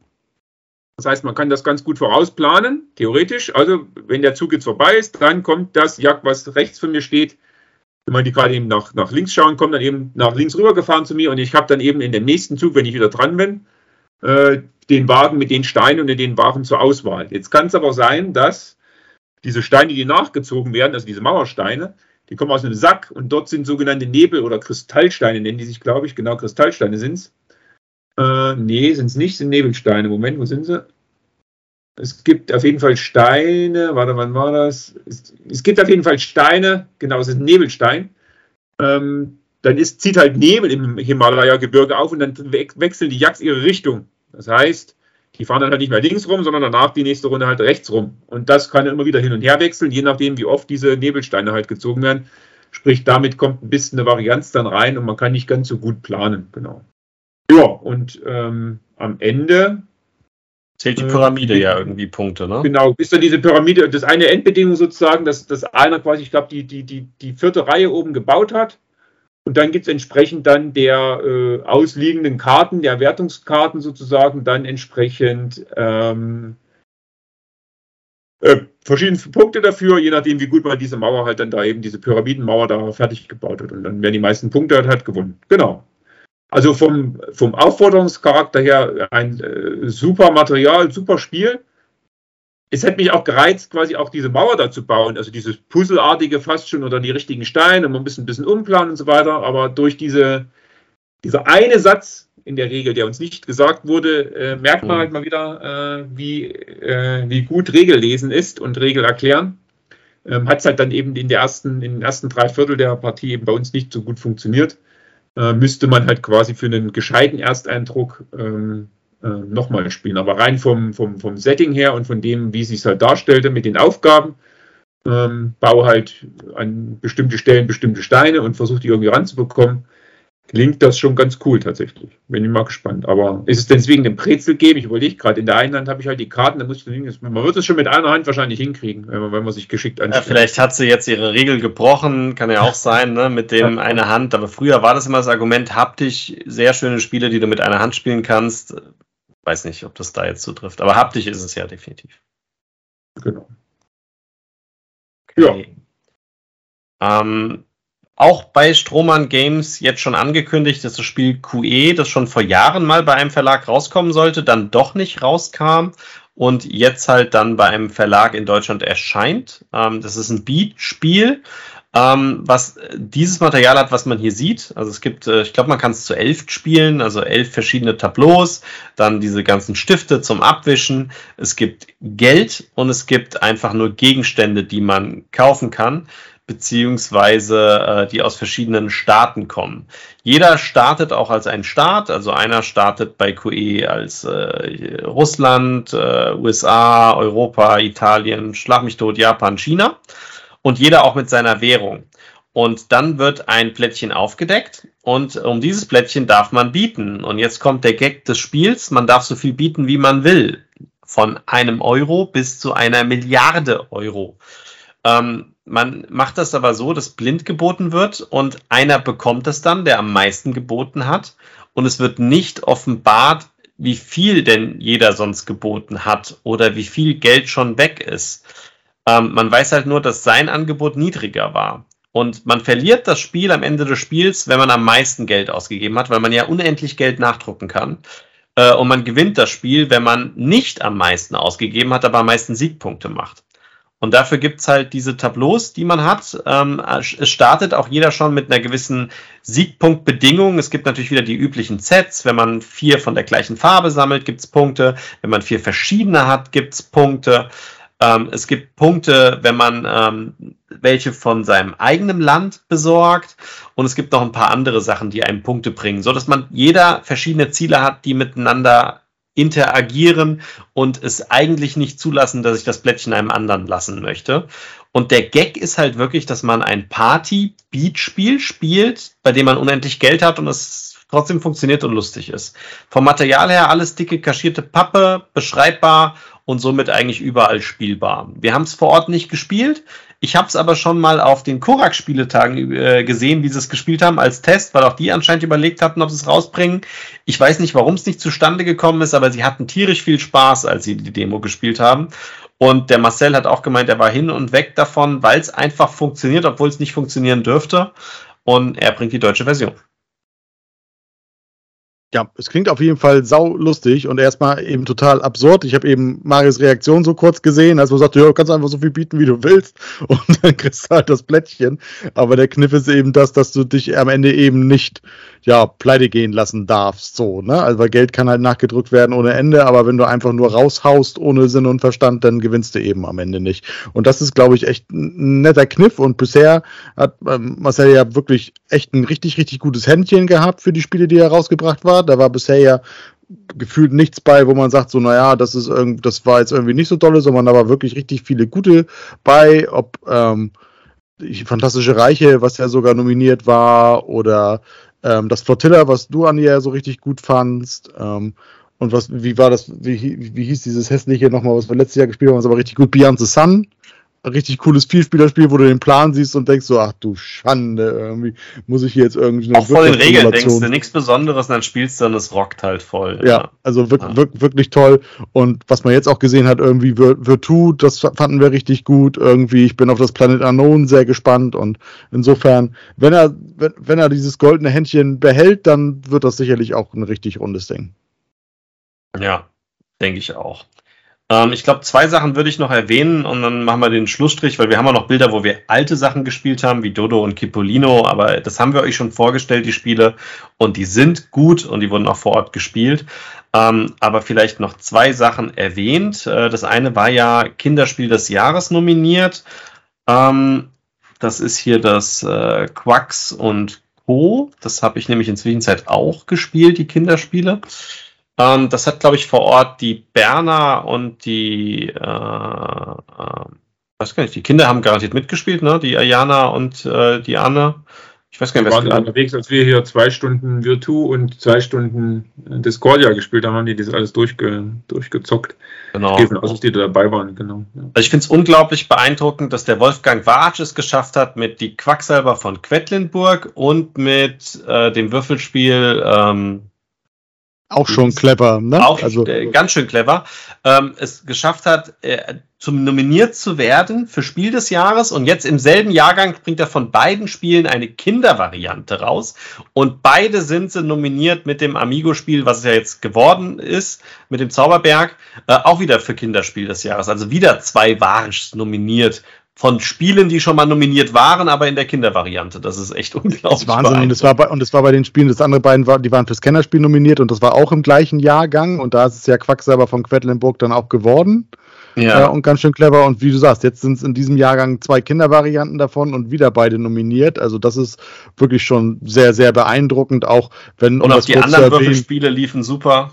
Ja, auch wenn, wie gesagt, um das ganz kurz zu erwähnen, glaube ich tatsächlich an Zauberberg äh, kein Weg vorbeiführte dieses Jahr. Das ist einfach wirklich ein sowohl haptisch als auch spielerisch beeindruckendes Spiel. Das, das musste es dann gefühlt auch irgendwie werden und ist es auch geworden, aber trotzdem beeindruckend, was Wolfgang Warsch da ähm, auf die Beine gestellt hat. Vor allem mit dem Feedback, er wollte ja gar nicht hauptberuflicher Autor vorher sein. Ne? Er wollte ja eigentlich dann seinen Job weitermachen irgendwie. Aber jetzt macht er ja doch hauptberuflicher Autor, weil es sich äh, so äh, gefügt hat. Äh, das Material von Quaxel, äh, von Quax und Co. ist super. Ähm, das sind richtig dicke Beutel. Es ist richtig dicke Pappe. Das ganze Inlay ist als Sortierbox gedacht und ihr spielt im Prinzip eine vereinfachte Variante von Quacksalber. Allerdings nicht als Can-Stop-Mechanik, dass man zieht, sondern man zieht immer nur ein Blättchen. Wenn es ein schwarzes ist, setzt man aus, kommt auf die Wolke. Wenn es ein farbiges ist, kommt es auf das jeweilige Tier, was man hat. Und man macht die Aktion der Farbe. Man geht so viele Schritte vor und dann noch die Aktion der Farbe dass die Anleitung gibt einem drei verschiedene Szenarien. Man kann sie beliebig mischen, aber drei verschiedene Szenarien, um in die Regeln reinzukommen. Also erstmal ein einfaches Spiel, ein mittleres Spiel, ein normales Spiel und dann halt noch ein Kennerspiel, wenn man es so sieht im, Familie, im, im Kindersektor. Und Ziel ist es, als erstes ganz nach oben zu gehen, diesen Topf abzukassieren. Und dabei sind halt hier die Gags, äh, es gibt Plättchen mit acht Schritten, die muss man sich aber erstmal leisten können. Dafür braucht man nämlich diese roten Diamante. Die kriegt man wiederum nur durch rote Chips. Ähm, oder aber, wenn man letzter ist und rote kriegt, kriegt man einen mehr. Dann gibt Chips, die bringen einem was, die kommen hier neben das Tier. Wenn man denn drei schwarze gezogen hat, geht man so viele Schritte vor, wie da Chips liegen. Es gibt Chips, die einem generell vorbringen oder auf den nächsten Wirbel bringen. Es gibt Chips, die es erlauben, Chips wieder reinzulegen, dass man sie nochmal ziehen kann. Und es gibt auch noch Würfel in dem Spiel, die agieren mit dem Plättchen zusammen. Ich fand es eine sehr schöne Variante von Quacksalber von Quedlinburg. Hat mir mit unserem Kind sehr viel Spaß gemacht. Ich glaube, vor Ort hatten sie auch viel Spaß. Sie haben nur eine Regel irgendwie falsch gelesen, weil da hat es kein Supporter erklärt. Sie haben es im Stress schnell gelesen. Ähm, und ich fände es trotzdem leider nicht die bessere Wahl, weil Amigo des Zauberberg unschlagbar in meinen Augen, ist der Hammer als Kinderspiel. Als zweites käme bei mir Quacks und Co. Aber ich finde Zauberberg trotzdem unschlagbar. Beide Spiele sind aber gut. Du hattest ja auch nicht mitgespielt, Mario. Ich weiß nicht, ob du es inzwischen gespielt hattest. Nee, nee, nee. Man mal okay. nachholen bei Gelegenheit. Beide. Ja, Beide, ja. Das, äh, das andere ist dann das äh, auch schön runtergebrochen. Aber da fand ich einfach die, die Auswahlmöglichkeit für die Kinder nicht so. Also da, du merkst dann der, der Ayana an, ja, das ist okay, aber es, es reizt sie nicht so. Und bei dem Spiel hat sie aber verstanden, es geht darum, dass man diesen Topf zuerst erreichen muss und diese, diese Gaudi, dass du das Ding ziehst und so, das, das hat sie schon verstanden, auch dass es Wahrscheinlichkeiten ändert wenn man gescheite Blättchen kauft. Also da habe ich das Gefühl, sie hat es verstanden und es macht ihr Spaß. Und bei dem anderen denke ich, ja, es funktioniert, es macht auch Spaß, es macht das, was es soll, aber es gibt diese Entscheidungsvielfalt nicht. Ja. Ähm, und das letzte, was ich erwähnen will, das wurde vor Ort garantiert nämlich gezeigt. Ähm, da werden wir demnächst ein Special-Video machen und sind wahrscheinlich wieder einer der wenigen, die sich das angucken. Aber ich möchte es einfach zeigen. Aus zwei Gründen. Es geht sonst eventuell unter. Und zweitens, es ist ein schönes Holzspiel mit Schnicken. ähm, das ist von, von Abacus wird es vertrieben und es kommt von, ähm, das heißt Rabauken, ist äh, tatsächlich ein bisschen untergegangen, dass es jetzt, glaube ich, raus, neu rausgekommen ist. Ist von Edition Perlhuhn. Das heißt, es ist auf jeden Fall wieder handmade gemacht äh, vom Reinhold Wittig. Und äh, ich habe das Spiel gesehen, es kam hier an, ähm, habe es gelesen und habe gemeint, das kann nicht funktionieren. Und es funktioniert. Ich habe es mit der Niki gespielt und mit der Niki und Bernhard zusammen. Es war eine ganz kurzfristige Gaudi, aber wir hatten tierisch viel Spaß. Man hat diese Holztableaus bei Rabauken. Also man hat erstmal so einen Teller. Das ist einfach nur keine Ahnung, wenn ich einen Reinhold Wittig frage, wahrscheinlich hat er irgendwo in Ikea einen Deal geschossen und konnte diese Messerbretter, wo du Käse drauf schneidest, irgendwie 100 Stück abgreifen für ein paar Euro. Aber es sind einfach so Holzbretter, die man aus der Küche kennt, ne? so ein rundes Holzbrett mit so einer Rille auch, die nicht spielnotwendig ist. Deswegen glaube ich, das sind so Schneidbretter. Dann hat er hier so quadratische Holzklötze gemacht und die eingemuldet mit einem Werkzeug. Und jeder kriegt so einen quadratischen Block auf diesen quadratischen Block kommt in die Mulde ein rundes Holzelement, das oben eine Mulde besitzt. Und in die Mulde kommt eine große, große, große Glasmurmel. Die ist wirklich groß. Nicht klein, es ist ein Riesenosch gefühlt. Ähm, und die wackelt leicht. Und wenn man die mit der Hand anstupst, das habe ich nämlich dann erstmal getestet, als ich die Regel gelesen habe und dachte so, what the fuck?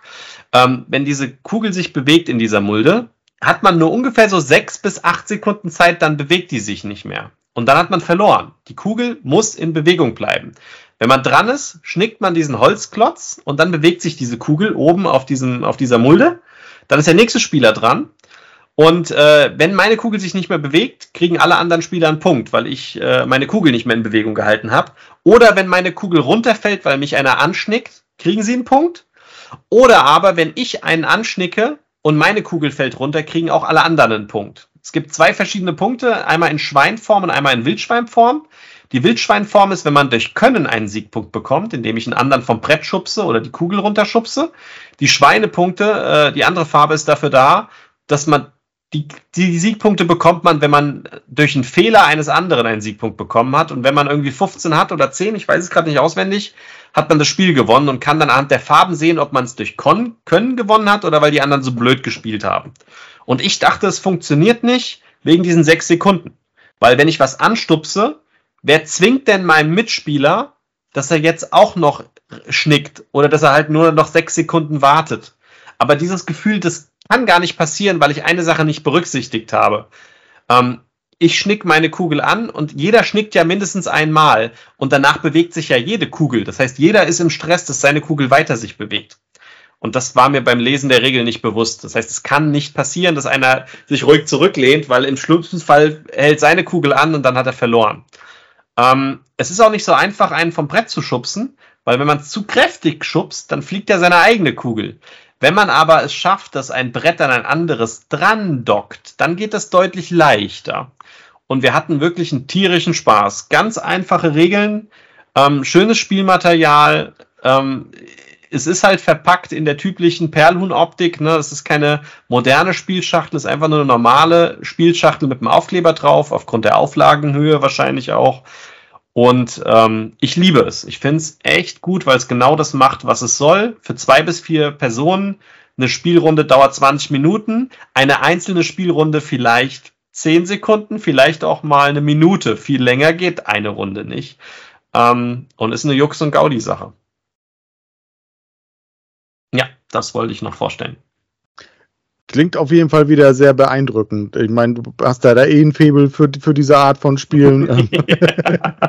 Definitiv. Aber klingt auf jeden Fall wieder sehr, sehr beeindruckend. Und wer das Bild jetzt gerade sehen kann, auch wenn es noch verhältnismäßig klein ist in der Auflösung, Material ist tatsächlich top. Ja, dieses Brett, das ist tatsächlich, sieht einfach aus wie so ein 0815 Schneidebrett, aber das restliche Material ähm, mit, mit, mit dem runden ähm, Holzturm, wo die Murmel dann drauf ist und auch die Quadrate, das sieht schon wirklich nett aus. Und auch die, die Punktemarker sind, sind einfach schön, ne? So Schweinchen-Holzmarker. Es gibt sogar Kugeln, die im Dunkeln leuchten, irgendwie eine Special Edition. Ähm, kosten tut das Spiel übrigens 50 Euro.